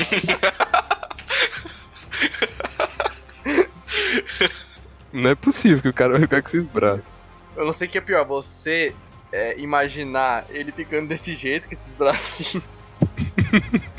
ou você vê a cena dele pegando os braços turbinados. Que é tão feia a cena. É muito ruim, cara. É muito bem 10, né, mano? Tipo, transformando bem 10, né? Tô falando, é o amor, cara. Ele olhou pra Sony ali e falou: ah, minha, a, a, minha amiga, minha best friend, eu, tem que, que salvar amo, ela. Eu tenho que salvar ela. Os acontecimentos desse filme acontecem quando o roteiro precisa, mano. É o roteiro escancarado aqui. Não é natural esse filme, as coisas? Hum, não, não é nada natural, cara. É tudo muito precoce, muito rápido. Tem que ter uma luta aí, entendeu? Mas beleza, o Sub-Zero vem com. Chega do portal lá, o Cole já sabe o que, que ele fez com a família dele, eles se enfrentam lá, né? O Cole vai para cima dele. Aí tem lá um octógono de gelo, lá tudo de gelo em volta. Aí eles estão tretando, nessa altura o Raiden já deu a kunai que era do, do Hanzo pra ele, né? Na hora que o Hanzo vai matar, o, o Sub-Zero vai matar o Cole, chega o Scorpion, né? E manda um get over. Ali foi da hora, vai. Ali foi a, foi, a cena ali, que eu falei, deu, beleza, deu um... beleza. Ali oh. deu uma animadinha. É, mano. Foi. Foi. A musiquinha tocou ali por 10 segundos, né? E get foi legal, here. foi legal. Ali foi legal, ali foi legal. E a luta deles é legal também. É aquilo, tipo, a, as melhores lutas são dos dois. Não, essa luta é muito da hora. A luta é dos dois, mano. As melhores lutas do filme é quando é os dois. Lá no começo e aqui também no terceiro ato. São as mais legais de, de ver. E enquanto isso, a família do Cole tá lá congelada, né? Porque eles não morrem de hipotermia. Tamo ali congelado, tamo suave aqui, Cole. Pode brigar aí. Exato. Aí o Cole tenta lá dar. Como é que ele quebra os gelos lá, mano? Ele quebra, tipo, um soco, né? Ele tá deitando com, aquela, com aqueles bagulho que ele materializou e fica Ah. batendo. As faquinhas? É. Ah, pode crer, pode crer. Enquanto isso, Scorpio e Sub-Zero tretando, né? E até que chega o momento em que o Sub-Zero congela o Scorpion e o, o Cole também dá uma. acerta a Kunai do que era do Hans, né? Ele acerta no Sub-Zero. Que é o que eu falei. Ele vem rasgando o Sub-Zero de baixo pra cima, mano. E o cara não sente É, dor. mano. Não fala nada, né, cara? O cara não, não expressa uma, um gritinho de dor, mano. Aí, beleza, o Scorpion também se liberta do gelo lá e o Cole fica com a família dele, enquanto o Scorpion manda o Fatality lá do, do Sub-Zero, né? Tipo, taca fogo pela boca. Que é também do jogo. Fatality clássico do Scorpion. É, também é do jogo esse aí. E morreu o Sub-Zero. Morreu. Morreu quase todo mundo de Shang Tsung, né? Mas a cena bizarra é, tipo assim, tá tudo congelado. Aí o, a família do Cole tá de boa, né? Tipo, ah, salvaram a gente, É, né? A gente não ele morreu. pegou uma toalha lá pra ele. Ele pegou uma toalhinha, velho. Nossa, Tipo, a toalha foi pior, João. Da onde. O que, que era aquilo ali? Era o ringue que ele treinava ali? Não sei, cara. Era um ringue, era um ringue, era um octógono ali.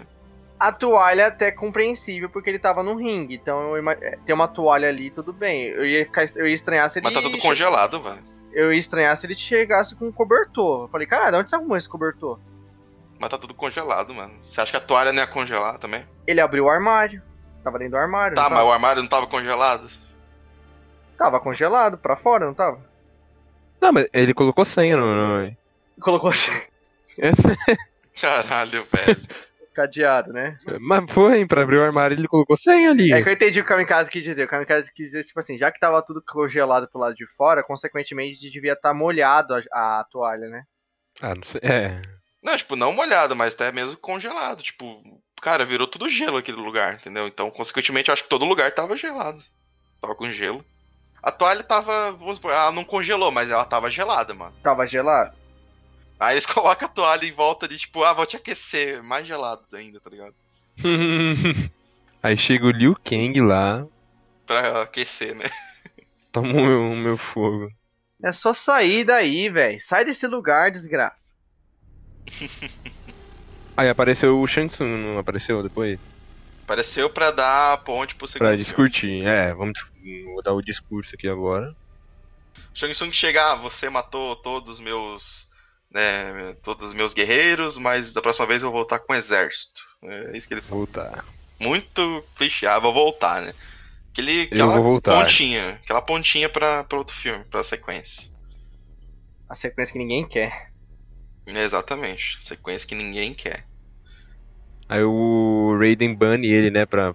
Manda ele embora, né? Por que, que o Raiden não fez isso antes já? Quando eles estavam lá na frente deles. Então, cara, não sei, mano. Não sei qual que é. O Raiden explica que tem umas regras lá que os deuses têm que seguir, mas também muito mal explicado qual que é essas regras. É, isso, acho que esse é o problema principal do filme, cara. Ninguém explica nada. Você não sabe quem que é os deuses. No torneio que você fica esperando.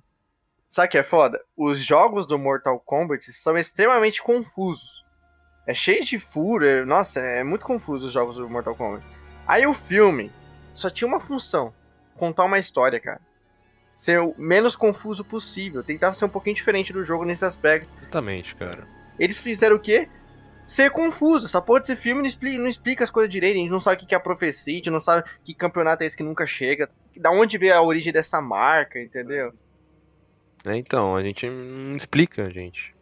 É, eles não explicam nada, cara. É tudo, é tudo nesse filme é superficial. Sim, o Raiden é é um dos piores personagens, mano. Ele aparece quando quer, ele faz os poderes quando ele quer. É tudo quando, quando precisa. É aquilo que a gente falou, quando o roteiro precisa, aí acontece. Mas beleza. Tem a ceninha do Cole lá, né? De novo no escritóriozinho dele lá. Chega o cara que zoou ele no começo e ele fala que vai pra Hollywood, né? Aí é onde tá o Johnny Cage lá, que eles até mostram cartaz. Nossa, Johnny Cage, gente. Olha lá, ó. Ó o fanservice ali, gente. Exato.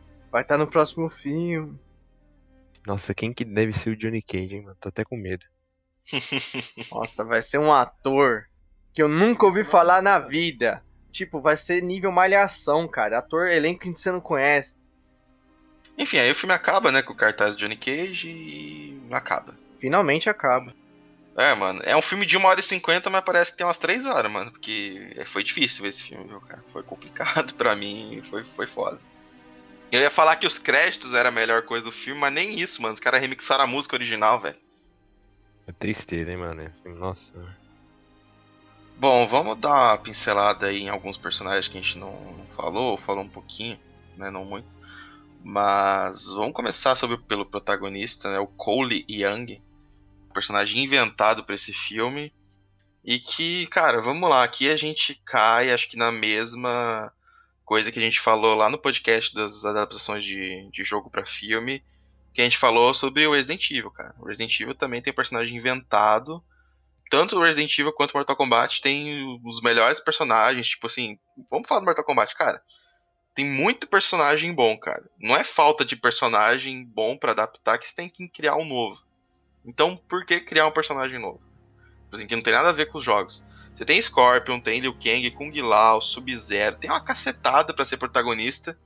Personagens bons, personagens que todo mundo gosta, mas os caras têm que ir lá inventar de criar um personagem novo pro filme e ele ser o protagonista do filme. Não consigo entender essa ideia, mano. Eu juro que eu não consigo. Tipo assim, é aquilo que eu falei, ah, o, produto, o diretor falou que ah, quer trazer um público novo. Cara, não é assim que você vai trazer um público novo, mano. Se a pessoa vai conhecer Mortal Kombat no filme, ela vai se interessar pelo filme de qualquer maneira, tá ligado? Não é um personagem novo que vai trazer um público novo. E detalhe, ela vai ver esse personagem novo, vai achar que o personagem novo tem no jogo. Vamos supor, uma pessoa casual que não conhece os jogos. Que vamos supor que o filme também quer trazer novas pessoas pros games. A pessoa vê o protagonista, gosta dele, aí vai no jogo, não, o cara não tem no jogo. A pessoa vai, vai se sentir frustrada. É, é, exatamente, eu também acho isso aí, cara. Ele não é um bom protagonista, ele não tem carisma, ele é muito mal desenvolvido. O ator não ajuda. É, tipo, Mortal, esse filme do Mortal Kombat, tudo é inventado, né? A história é inventada, tudo é inventado. E o protagonista também ele é inventado. A única coisa que a gente tem aqui é as referências, a fatality, a violência, né? Os personagens que tem no filme também tem no jogo, mas a, a história, tudo ali, todos os eventos, a- tá acontecendo ali, essa marca. Tudo é vem, vem inventado. Só que no caso do Resident Evil, eu sinto uma frustração um pouco maior, porque aquela hélice, ela é mais foda que os personagens do jogo. Isso me frustra pra caralho. É, isso aí é realmente mais frustrante. Porque o Resident Evil, ele tem muito personagem foda. Acho que o Resident Evil, cara, eu arrisco dizer que é o jogo que mais tem personagem foda na indústria dos games, tá ligado? Tem tanto personagem carismático que a gente conhece. Acho que, acho que eu nunca vi uma franquia que quase todos os personagens são foda. Leon, Jill, Chris, Wesker, nossa, tantos personagens carismáticos. Aí vem uma obra adaptada do jogo que cria uma personagem que não existe na obra original, que ela é mais foda que todos que existe e deixa todo mundo ofuscado. Aqui não, aqui eu não sinto tanta frustração porque o personagem é um bosta. Ele não ofusca os outros. Eu ficaria muito mais puto se eu visse o protagonista ofuscando a Sônia, por ah, exemplo. Ah, ele dá umas ofuscadas. Ele dá umas ofuscadas. Quando ele mata o Goro, mano, não era pra ele matar o Goro. Tipo, o Goro é muito foda, tá ligado? Tem que ter um. Tinha que ter tido torneio, velho. Já começa por aí. Se tivesse no torneio, beleza. Mas do nada, assim, tipo. Ele dá umas ofuscadas. Não é tão grande que nem o Resident Evil, não. O Resident Evil é tudo a Alice.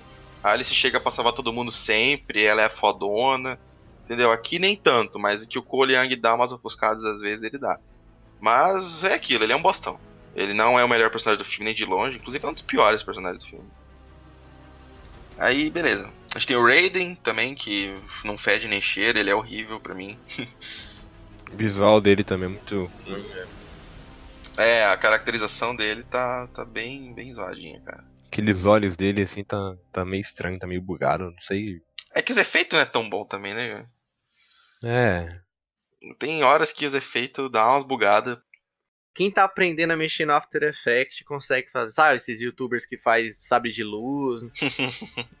As videoaula. É, tá aprendendo agora a mexer em softwares de efeitos visuais. Cara, consegue já fazer os efeitos do, desse filme do Mortal Kombat. Sem problema, tá ligado?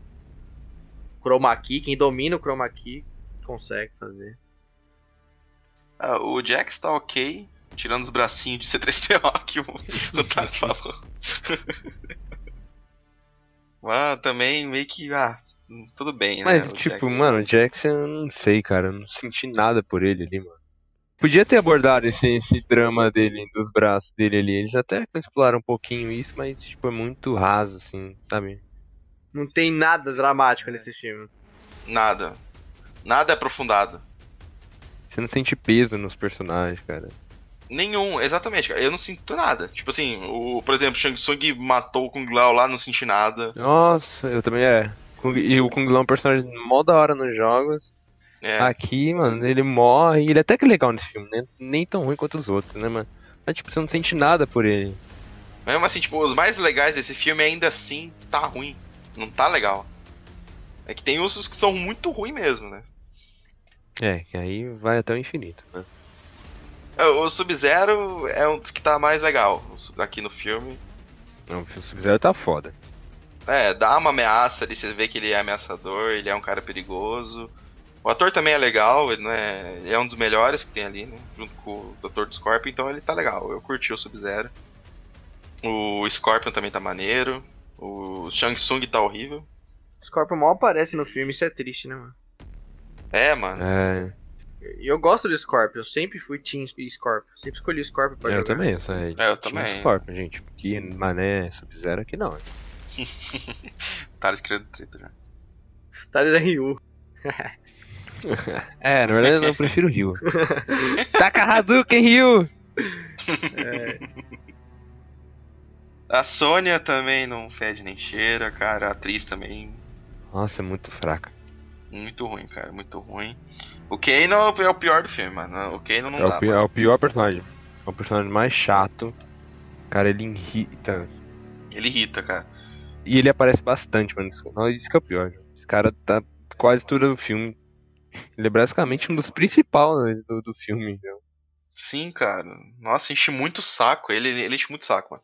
Chega uma hora que eu não aguentava mais. Falei, pelo amor de Deus, alguém mata ele, mano. tá ligado? Alguém dá fatality nesse cara. Ele é ridículo, mano. É muito ruim. E tipo, o pior é que esses personagens, mano. Tem, que tem uma galera que gosta deles. Os personagens já morreram já. Não sei se volta. É, se bem que pode voltar, né? É Mortal Kombat, então esquece que eu falei. É Mortal É, Kombat. Esquece que eu falei. Vai falar que era um clone, né? É. é, vai falar que era um clone, um, Ou volta zumbi tipo Liu Kang. é, é zumbi. Ou, faz, ou, ou vai fazer um robô, né? O Sub-Zero certeza vai virar o Cyber Zero Sub-Zero. robô lá, né? É, aí vai ter isso aí. né? É, mano, certeza. Esse, esse eu tenho certeza. Ô, quando eu vi a fumaça, eu, eu podia jurar que eles iam trazer o Smoke na parada. Eu também, eu achei que era o Smoke, já, mano. Putz, é o Smoke aquele ali. Aquela fumaça preta, né, mano? Toda hora.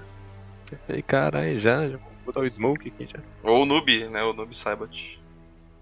Ah, mas se tivesse um Noob Saibot nesse. Aí. Apelação, daí ele ia só. É. ia só apelar. Ele é apelão mesmo, tanto que eu escolhi ele direto. É que eu sempre confundo, mano, o Noob ou o Smoking, que é o coisa do Sub-Zero. É o Eu noob. sempre confundo esse bagulho. Noob. É um Noob, né? Hum, pode falar. É, o Liu Kang e o Kung Lao, como a gente falou, é da trupe do Raiden, é os que estão mais legalzinho, né? O Liu Kang e o Kung Lao. É, esses aí são legais. O Goro é um bostão, só veio pra morrer. Pro Cole Young, né? O CGI no escuro à noite, né? Como a gente falou, tá. É legalzinho, até tá aceitável. Mas ele é um bostão também.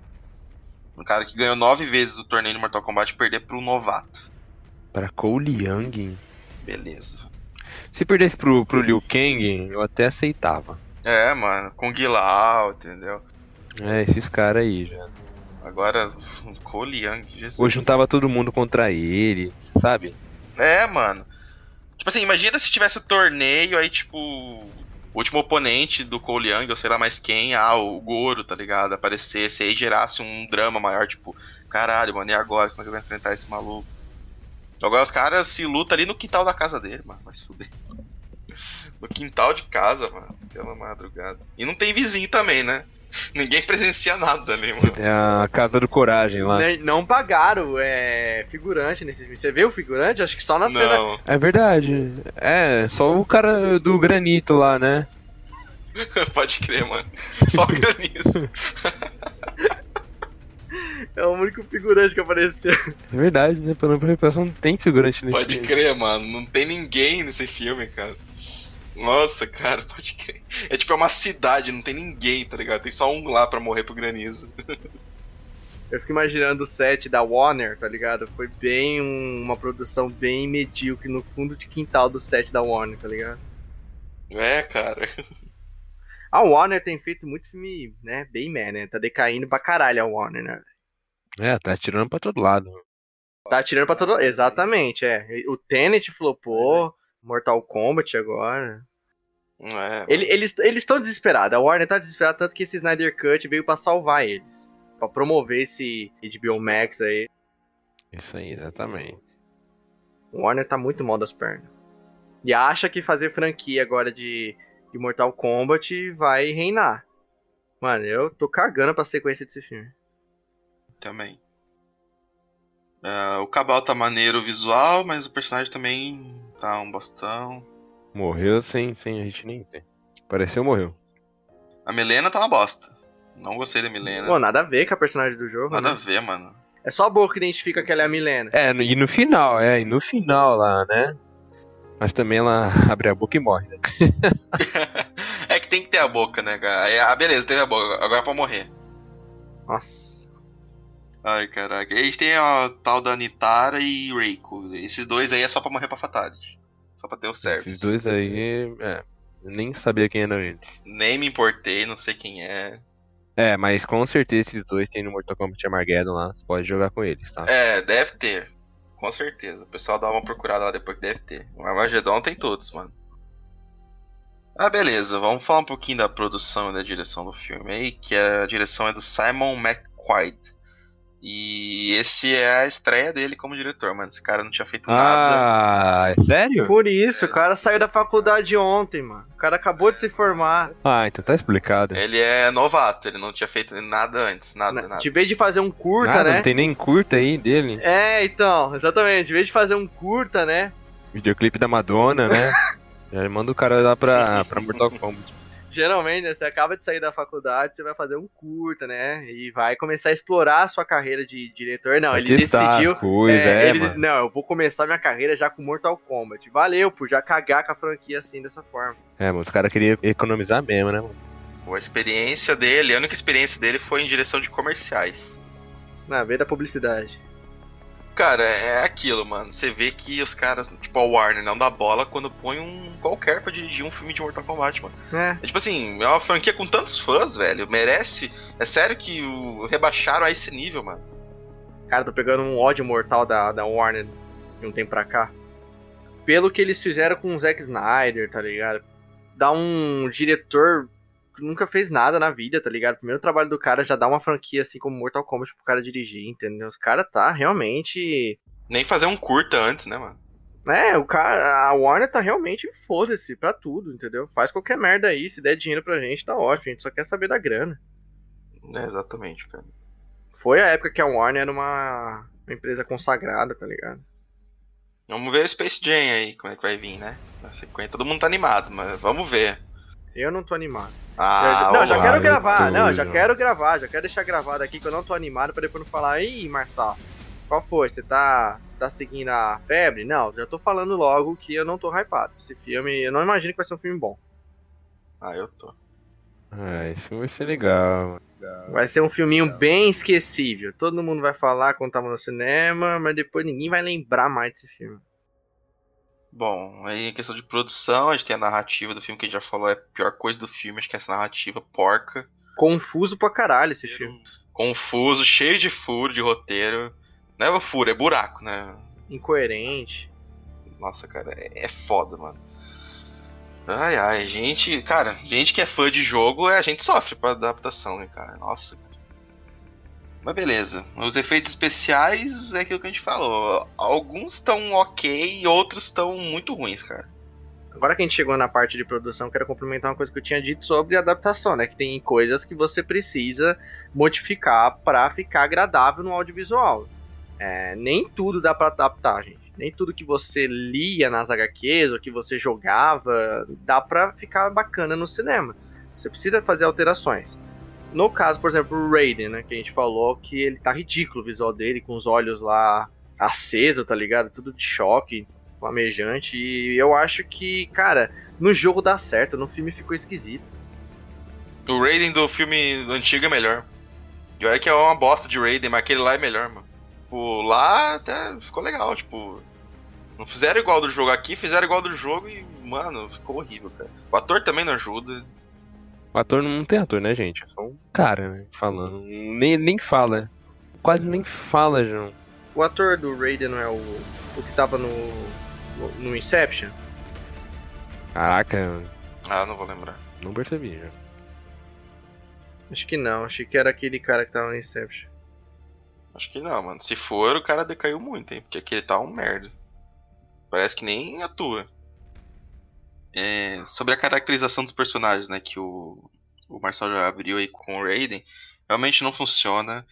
Cara, vamos lá. O Jax caracterizado tá beleza. Depois que ele tem os braços, mesmo de forma zoada, não tem como errar, né? Dois braços e ele sem camisa. Não tem como errar. O Sub-Zero, cara, vamos lá. Sub-Zero e Scorpion. Eu não sei se vocês perceberam, mas ambos estão com a cor muito escura, velho. O Sub-Zero tá com azul escuro, que é quase preto. E o Scorpion também tá com amarelo muito escuro, mano. Quase nem dá pra perceber, velho.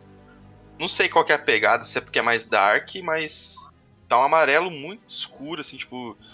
É, não sei, mano. O Sub-Zero, então, tipo, ele tá preto, tá quase preto, né, cara? E depois que ele tira a armadura ainda, ele tá preto.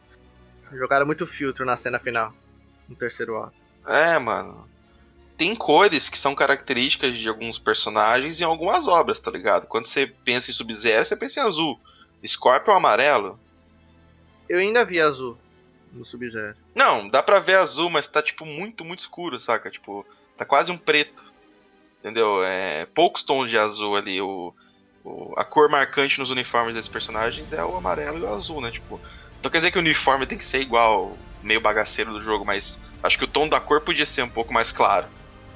No jogo, aparentemente, o, os personagens eles têm o uniforme todo todo de uma cor, né? Todo azul. O uniforme do, do caso Sub-Zero no jogo é, é todo azul, mas no filme parece que é algum, alguns detalhes em azul. Não é todo azul. Sim, sim, isso aí. É que assim, tipo, no, no, jogão antigo a sopa era igual, então a única coisa que diferenciava era a cor, né? Mas nos jogos mais atuais ainda tem mais tons das cores que eram as características, né? É, nesse filme tá, quase não tem os tons, né? Tipo, é um amarelo bem escurão, assim, do Scorpion, um azul bem escuro do, do Sub-Zero, que parece mais um preto. Inclusive, quando o Sub-Zero tira, né, a armadura, é, é preto aquilo lá, não é azul, não. É, não sei se é alguma indireta pro noob, não sei. Mas. É, pode ser. Sei lá, podia ter clareado um pouco mais. Os caras vão fazer quatro filmes? É. Pretendem, né? Ah, então não acho que eles vão matar já o Sub-Zero já no primeiro filme. Ele vai voltar de alguma forma. Ah, com certeza. Não, ele volta como Cyber Sub-Zero, depois ele volta como Noob Saibot. Aí mata o cara de novo, pra ele voltar uma terceira vez. Então. É isso que vai acontecer. Considerações finais a respeito de Mortal Kombat. Uma bosta. vamos lá. Eu expliquei os motivos aqui, a gente falou dos furos de roteiro, eu dei alguns furos também que eu reparei, umas incoerências que, cara, são muito grandes. Entendeu? Esse filme ele tem muito mais ponto negativo do que positivo, cara. Tipo, ponto negativo você faz uma lista, ponto positivo, um, dois itens. Esse filme não tem mais qualidades do que defeitos, mano. Os defeitos sobressaem muito. Eu acho que para fazer adaptação de jogo, tem que ter alguém que manja lá dentro, cara. Não, não, não pode entregar na mão de qualquer um. Eu acho que, vou dar minha opinião, que as adaptações de jogo não dá muito certo, a maioria delas, porque eles têm essa necessidade de mudar quase tudo que vem do jogo, mano. É personagem, é história. E pode ver, mano, as piores adaptações que a gente tem aí é porque resolvem mudar basicamente tudo. Você pegar Silent Hill aí, é, não mudou muita coisa, né? Tipo assim, mudou a protagonista, ela não existe no jogo, e aqui vai um adendo, né? Ah, não é só porque tem um personagem um protagonista que não existe no jogo que vai ficar ruim. O Silent Hill é um exemplo de adaptação que tem um personagem criado, né? Que é aquela mulher que não existe no jogo, mas ela não compromete em nada a história do jogo, a história do filme, os acontecimentos são bem parecidos com um jogo, entendeu? É, ela não sobressai em momento algum. Então não tem problema criar um personagem. Problema é quando você cria esse personagem e, no caso do Resident Evil, ela se sobressai muito aos personagens que a gente gosta. Aqui no Mortal Kombat, ele é um bostão, entendeu? Então, é, se, é pra, se é pra ser um bostão, então podia ter colocado qualquer um dos personagens aí, que são quase todos são bosta. É uma parada que não é só criar o personagem. É, o problema não é esse. O problema é que não sabem adaptar, cara. Então, a maioria das adaptações que são muito ruins é quando eles querem mudar demais. E ao querer mudar demais, fica uma bosta, sacou? Não agrada fã e também não agrada crítica. Eu acho que o jogo ele é uma parada muito específica, cara. Ou você agrada os fãs, que é quem realmente vai comprar a ideia da adaptação e vai assistir, ou você não vai agradar nenhum dos dois lados. Nem ao tentar agradar os dois, né, o público casual e os fãs, você vai acabar não agradando ninguém. Então eu acho que o, essas adaptações devem ser focadas em quem é fã, cara. E vamos falar a verdade, o filme é uma bosta. É, na minha opinião, não veria de novo, nem fudendo. Eu prefiro a versão antiga, mesmo ela sendo bem questionável. A versão antiga de 95 ela consegue ser melhor que essa aqui. Conseguiram fazer um filme pior. Eu não sei como Hollywood tem essa proeza de, de fazer. É uma questão muito delicada a adaptação de jogo, mano. A gente tem um histórico muito ruim. A gente até falou, né, no podcast da, das adaptações de, de, jogos, né? Que começou a melhorar, veio filmes bons aqui recentes, né? Detetive Pikachu veio, veio Tomb Raider. É, o filme do Sonic, o Marçal não gostou, mas é, eu vi muita gente que gostou, eu tava gostando. Então tava começando a ficar decente, e agora com Mortal Kombat, mano, os caras caíram de novo no erro. Em querer mudar demais algo que não precisa mudar muito, cara. É, tudo bem, a história do jogo ela é confusa também, ela é cheia de mudança para lá e pra cá, acontece coisa que não tem nada a ver. Mas tem histórias, tipo, cada personagem tem uma história. Você podia pegar um personagem, tipo, ah, vamos pegar aqui o, Scorpion e vamos abordar no filme do Scorpion e do Sub-Zero aqui toda a traição, toda a rivalidade dos dois. Dá pra fazer um filme disso. Aí você coloca mais profundidade, tem que ter mais drama, né? Esse filme do Mortal Kombat é cheio de personagens do jogo e nenhum deles tem profundidade, nenhum deles tem desenvolvimento. Tá ali pra puro fanservice, cara. Isso é uma decepção, porque um filme não se sustenta só com cenas de luta. Mortal Kombat é um jogo de luta, beleza, mas não é só porque você vai adaptar um jogo de luta que tem que ter só luta no filme não tem que ter uma história coerente. Ou uma história, no mínimo, decente, sabe? Que não tem incoerência como tem. Então, essa adaptação do Mortal Kombat é muito fraca, cara. É muito fraca. E não tô nem animado para futuras sequências que vai ter. Acho que o filme tá fazendo um certo sucesso. Eu vi lá que ele é o filme que mais bem estreou no HBO Max. Superou até o Liga da Justiça do Zack Snyder. Então a galera foi ver o filme, né? Não sei se gostaram muito, mas que a galera foi ver o filme foi. Então. Foi por causa do nome. O nome é forte. É. O nome Mortal Kombat é forte. Sim, é, é, muito forte, cara. A sequência é possível que tenha, eu acho que vai ter depois de, desse sucesso aí que parece que o filme atingiu, mas eu não tô animado. Não tô nem um pouco animado. Eu acho que os caras pecam demais quando vai adaptar um game, cara. É, eles não sabem fazer, mano. Não adianta. Não adianta. É aquilo que eu falei, mano. Falta alguém que é fã do jogo chegar e falar, tá errado isso aqui, muda isso aqui. Entendeu? É, bom. Vamos lá. Se o filme tivesse uma direção melhor, um roteiro melhor, um elenco melhor, uma fotografia melhor, figurantes melhor. Tudo, tudo nesse filme tinha que ser diferente, tá ligado? Se tivesse tudo isso melhor, seria uma obra melhor, tá ligado? Cara, esse filme é mais uma bomba que vai entrar pra lista de piores adaptações de jogos aí. Mais um pra lista, entendeu? Mais um. Mais um. Então, cara, nem como um filme, cara.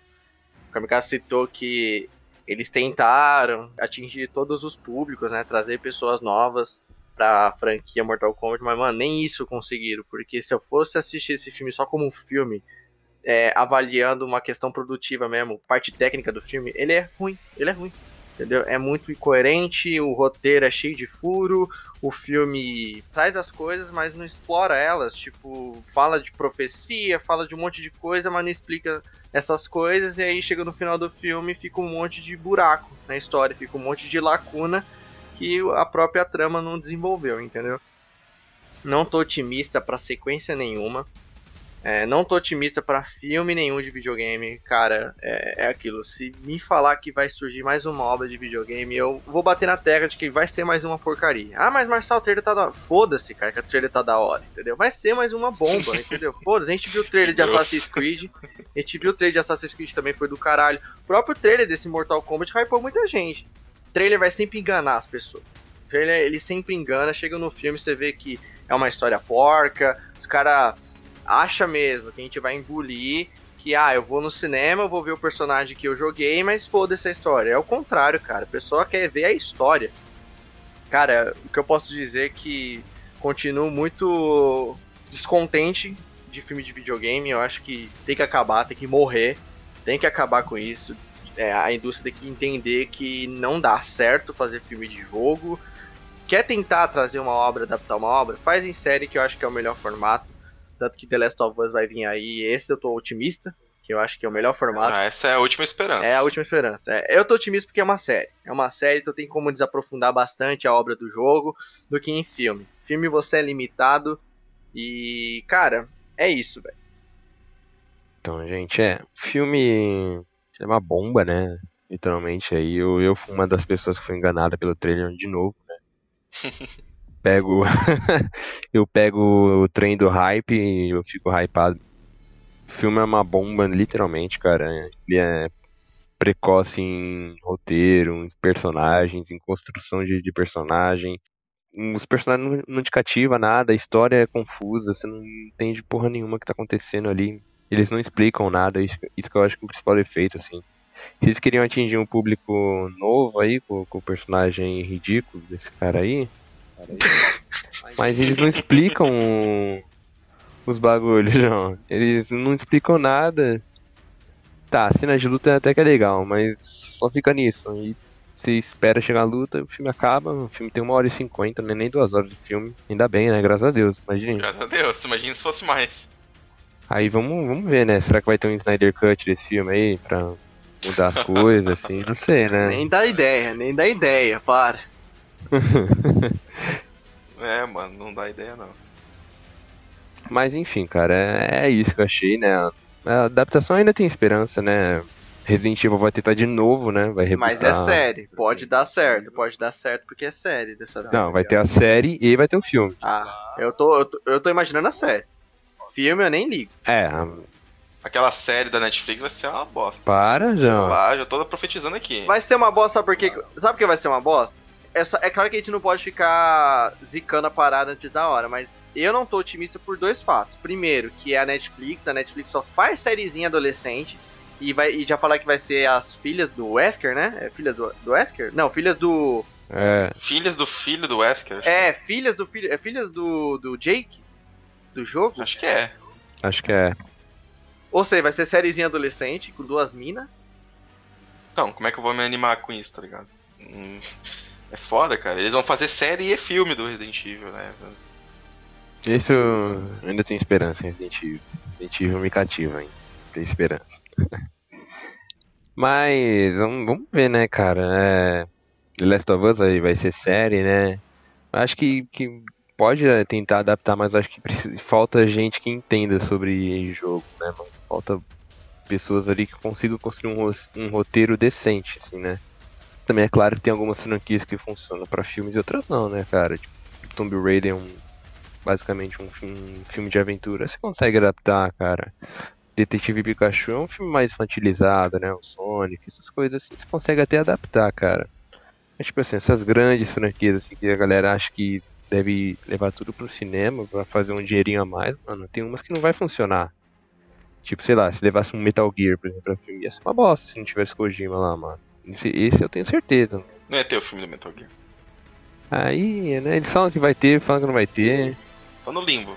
Esquece isso daí. Que nem o Shard. Não, a Charter vai sair mesmo. É, isso daí vai. Mas esse até que combina, esse é.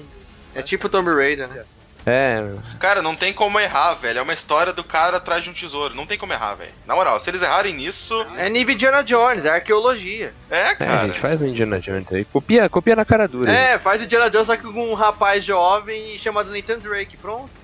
Não tem como errar, velho. É aí que tá. Se eles errarem no Uncharted, velho. Eu desisto. Aí eu desisto de tudo da vida, né, mano? É, mano, não dá. Não tem como errar, velho. Mas enfim, eu ainda tenho esperança que um dia algum vai ser bom. Cara, vocês são otimistas, hein, mano? Eu não tenho esperança mais, não. É, a gente tem alguns, né? Dá pra contar nos dedos Esperança é a última bons. que morre. Chega, cara. Chega, não dá não, mano. Não dá, não dá. A gente entrou.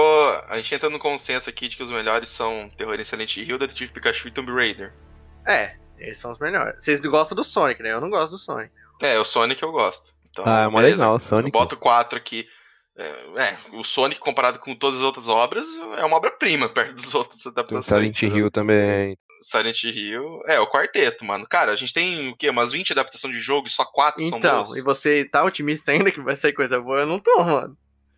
E eu não tô. Eu tô otimista. Cara, otimista. Resident Evil aí vai ser bom. Por exemplo, filme de super-herói. Pode Filme de confirmar. super-herói. A gente viu muita bomba de super-herói, mas a gente também viu muito filme foda. Só que a gente tem filme hoje É, que é Mas referência. demorou isso aí, mano. Tá, Ó, mas se filmes você lá de trás de fazer uma- super-heróis, Marcel. Mas demorou pra até pegar um coisa. Não, mas eu não tô falando só da época que não tinha Marvel, não. Eu tô falando no geral. Mesmo depois do UCM, a gente teve várias bombas. A gente teve Capitão Marvel, a gente teve Longe de Casa. Da DC a gente teve Mulher Maravilha 2, a gente teve Batman vs Superman, que é porcaria também. Liga da Justiça do Joss Whedon. A gente teve vários filmes. É, Liga da X do Joss Whedon, vários filme ruim e filme bom. Eu não posso dizer que filme de super-herói é uma coisa que não vai dar certo, porque a gente teve obras boas e também teve obras ruins. Agora, filme de videogame, mano, filme de jogo, a gente tem mais obra ruim do que obra boa. Mais de 20 filmes, tem vários filmes de jogo, e só quatro que prestaram, vocês acham que é, é bastante coisa pra eu ficar otimista pra um próximo filme? Eu não acho, cara. Ah, pra- pra mim, minha última esperança, The Last of Us. É a última, tipo assim, de todas. Não, The Last of Us é sério, tô falando pra filme. Sim, não, pra Pra filme. filme é o Nathan, né? O, o Uncharted. Vai vir um Uncharted, né? Tipo, eu não tô otimista, Resident começar. Tipo, eu vou ver porque é Tô filme de jogo e é uma franquia que eu gosto. Mas assim, é, as adaptações de jogo pra filme Pra não filme, dão certo. eu não acho que dá certo. Se você me falar série, tudo bem. Série eu, série eu aceito. Eu acho que a questão do filme, tipo, não é, não é porque não dá para adaptar pra filme, é porque é, é muito mais incompetência da, da indústria, mano. Tipo, de não saber adaptar. Pô, os caras adapta, os caras adaptaram o Senhor dos Anéis, velho, que é uma puta saga de livro que tipo tem um milhão de e meio de detalhes. E os caras conseguiram fazer três filmes que levaram Oscar, saca? Os caras não conseguem adaptar a história de um jogo, mano. Então, tipo, é, eu acho que é muito mais incompetência de quem produz, tá ligado? A adaptação, ela vai muito além do que a gente imagina. Porque eu acho, tipo assim, você tá falando do Senhor dos Anéis. O Senhor dos Anéis é uma obra que ela veio numa época em que a indústria não era tão decadente. Hoje a gente vive numa indústria preguiçosa pra caralho. A gente vive numa indústria onde, às vezes, fazer um filme onde só tem efeitos especiais é muito mais atrativo do que um filme focado em história. Sim. Fazer um filme de um jogo mais por referência e por fanservice é muito mais atrativo e interessante do que fazer um filme com história. A gente vive nessa geração. Então eu acho que, tipo assim, a indústria atualmente ela não tem coragem e também não tem paciência de fazer uma história bem elaborada. E às vezes uma adaptação requer uma história bem elaborada, porque, como eu falei, o formato de cinema de duas horas e meia é um tempo muito curto para você contar determinada história. Então, às vezes, você precisa comprimir. Só que os caras, eles não são criativos em tentar resumir a história do jogo. O que, que eles fazem? Eles preferem apostar em algo novo. Eles preferem apostar numa história nova. E é aí que foge tudo. É aí que foge tudo. Por exemplo, se, se The Last of Us fosse adaptado. Não, vamos pegar uma franquia maior aí. Resident Evil. Vamos pegar Resident Evil então, como exemplo. Resident Evil teve várias, vários jogos, mas tem uma história. Todo a Umbrella, enfim. Se os caras pegassem, por exemplo, o jogo e comprimisse a história, pegasse a história e tentasse resumir ela pro cinema, é uma coisa. Podia ficar ruim, mas poderia também atrair o, o, o, fã, poderia ainda chegar próximo ao game. Mas eles fazem o contrário, mano. Eles fazem uma história nova. Exatamente. Então acho que a adaptação vai muito além. Porque o Thales falou, ah, tem coisa que dá para adaptar. Por exemplo, Uncharted. Uncharted é o que? É um cara indo atrás de tesouro. Dá para adaptar isso? Dá para adaptar. Porém, a indústria é tão preguiçosa que às vezes fazer um filme de ação é muito mais atrativo do que fazer um filme de história. Mesmo com um filme que dá para fazer, que dá para adaptar direitinho como Uncharted, os caras conseguem cagar.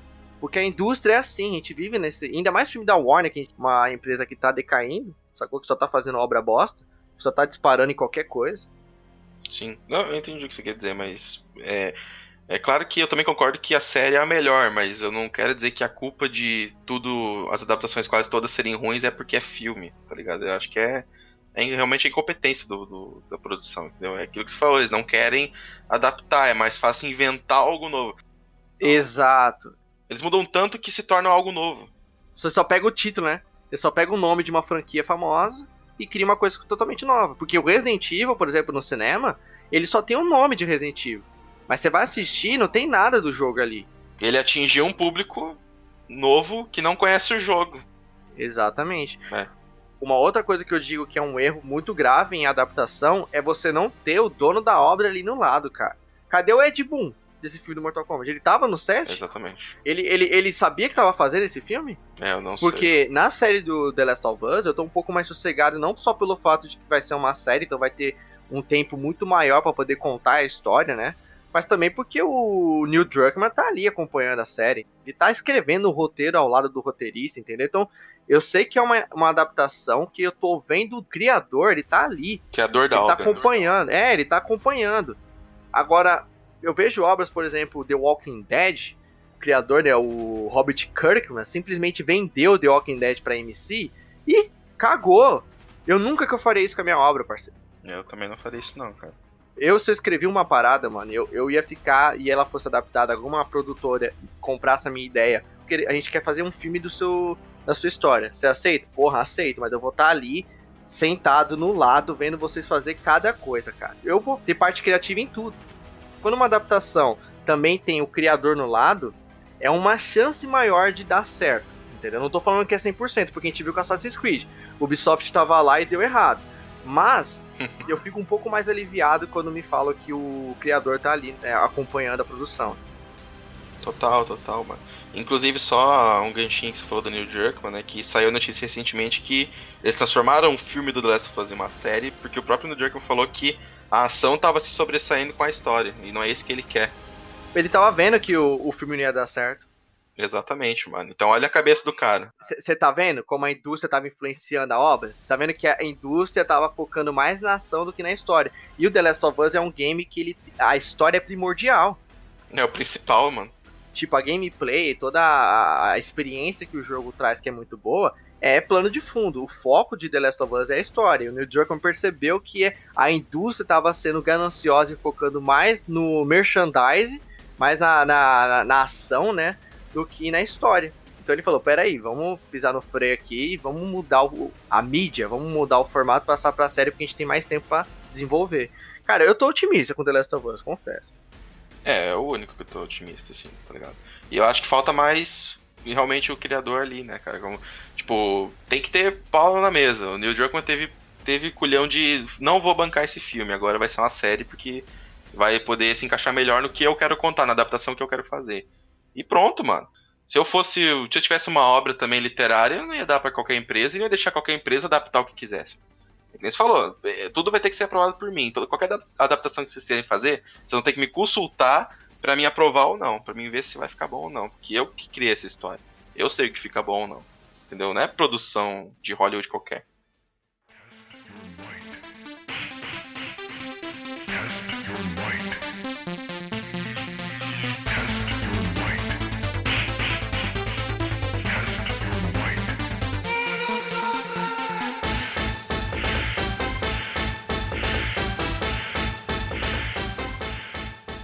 Então fechou, pessoal. Secamos tudo aí sobre o novo filme do Mortal Kombat. Infelizmente, ele existe. ai ai.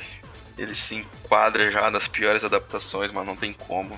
Mais um pra lista. Mais um pra lista. Triste, né? Muito triste, cara. É aquilo, mano. Dá pra contar nos dedos as adaptações que deram certo. Cara. E não fecha nenhuma mão. Não fecha nenhuma mão, velho.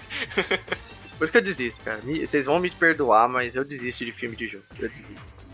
Mais um pra lista de filme ruim. Não dá, cara. Esquece, Hollywood, por favor.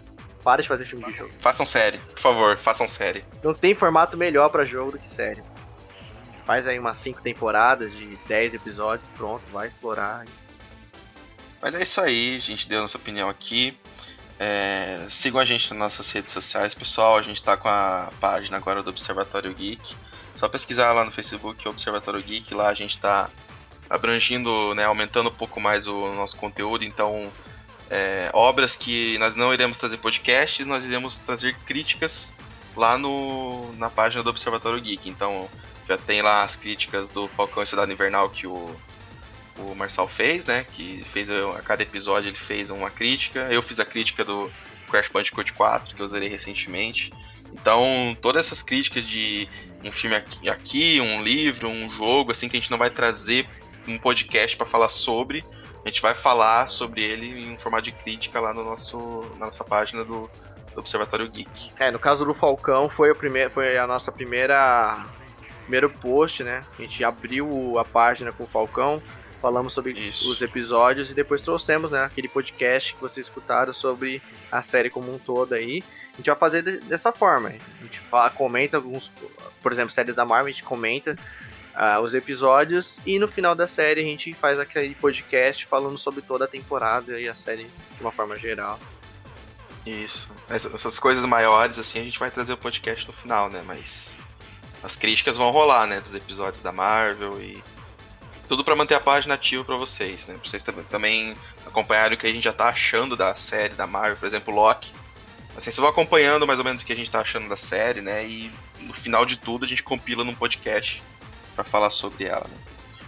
E também sigam a gente nas nossas redes sociais, o Twitter, né, Observatório GK, e o nosso Instagram, Observatório Geekcast. Digam pra gente o que vocês acharam do filme do Mortal Kombat, se gostaram, se não gostaram, se acharam que é ruim, né? Se a gente tá completamente errado e você amou o filme, pode ir lá falar com a gente, a gente vai querer saber a sua opinião de vocês. E é isso aí, pessoal. Valeu, falou. Falou, pessoal. Tamo junto. Até a próxima. Falou, galera. Tamo junto. É nóis. Street Fighter é melhor. Thales vê qualquer trailer e fala que é Oscar. e eu falei mesmo. É né, verdade! É verdade, ele falou que é Oscar esse filme, eu lembro. Você lembra quando o trailer saiu? Lembro. Ah, tá, você pode dar o Oscar pra esse filme. Meu Deus do céu. Pode dar o framboesa. Olha aí, o karma. Vocês não sabem o que acontece nos bastidores do Observatório Geek. Nossa, cada coisa que a gente discute, mano.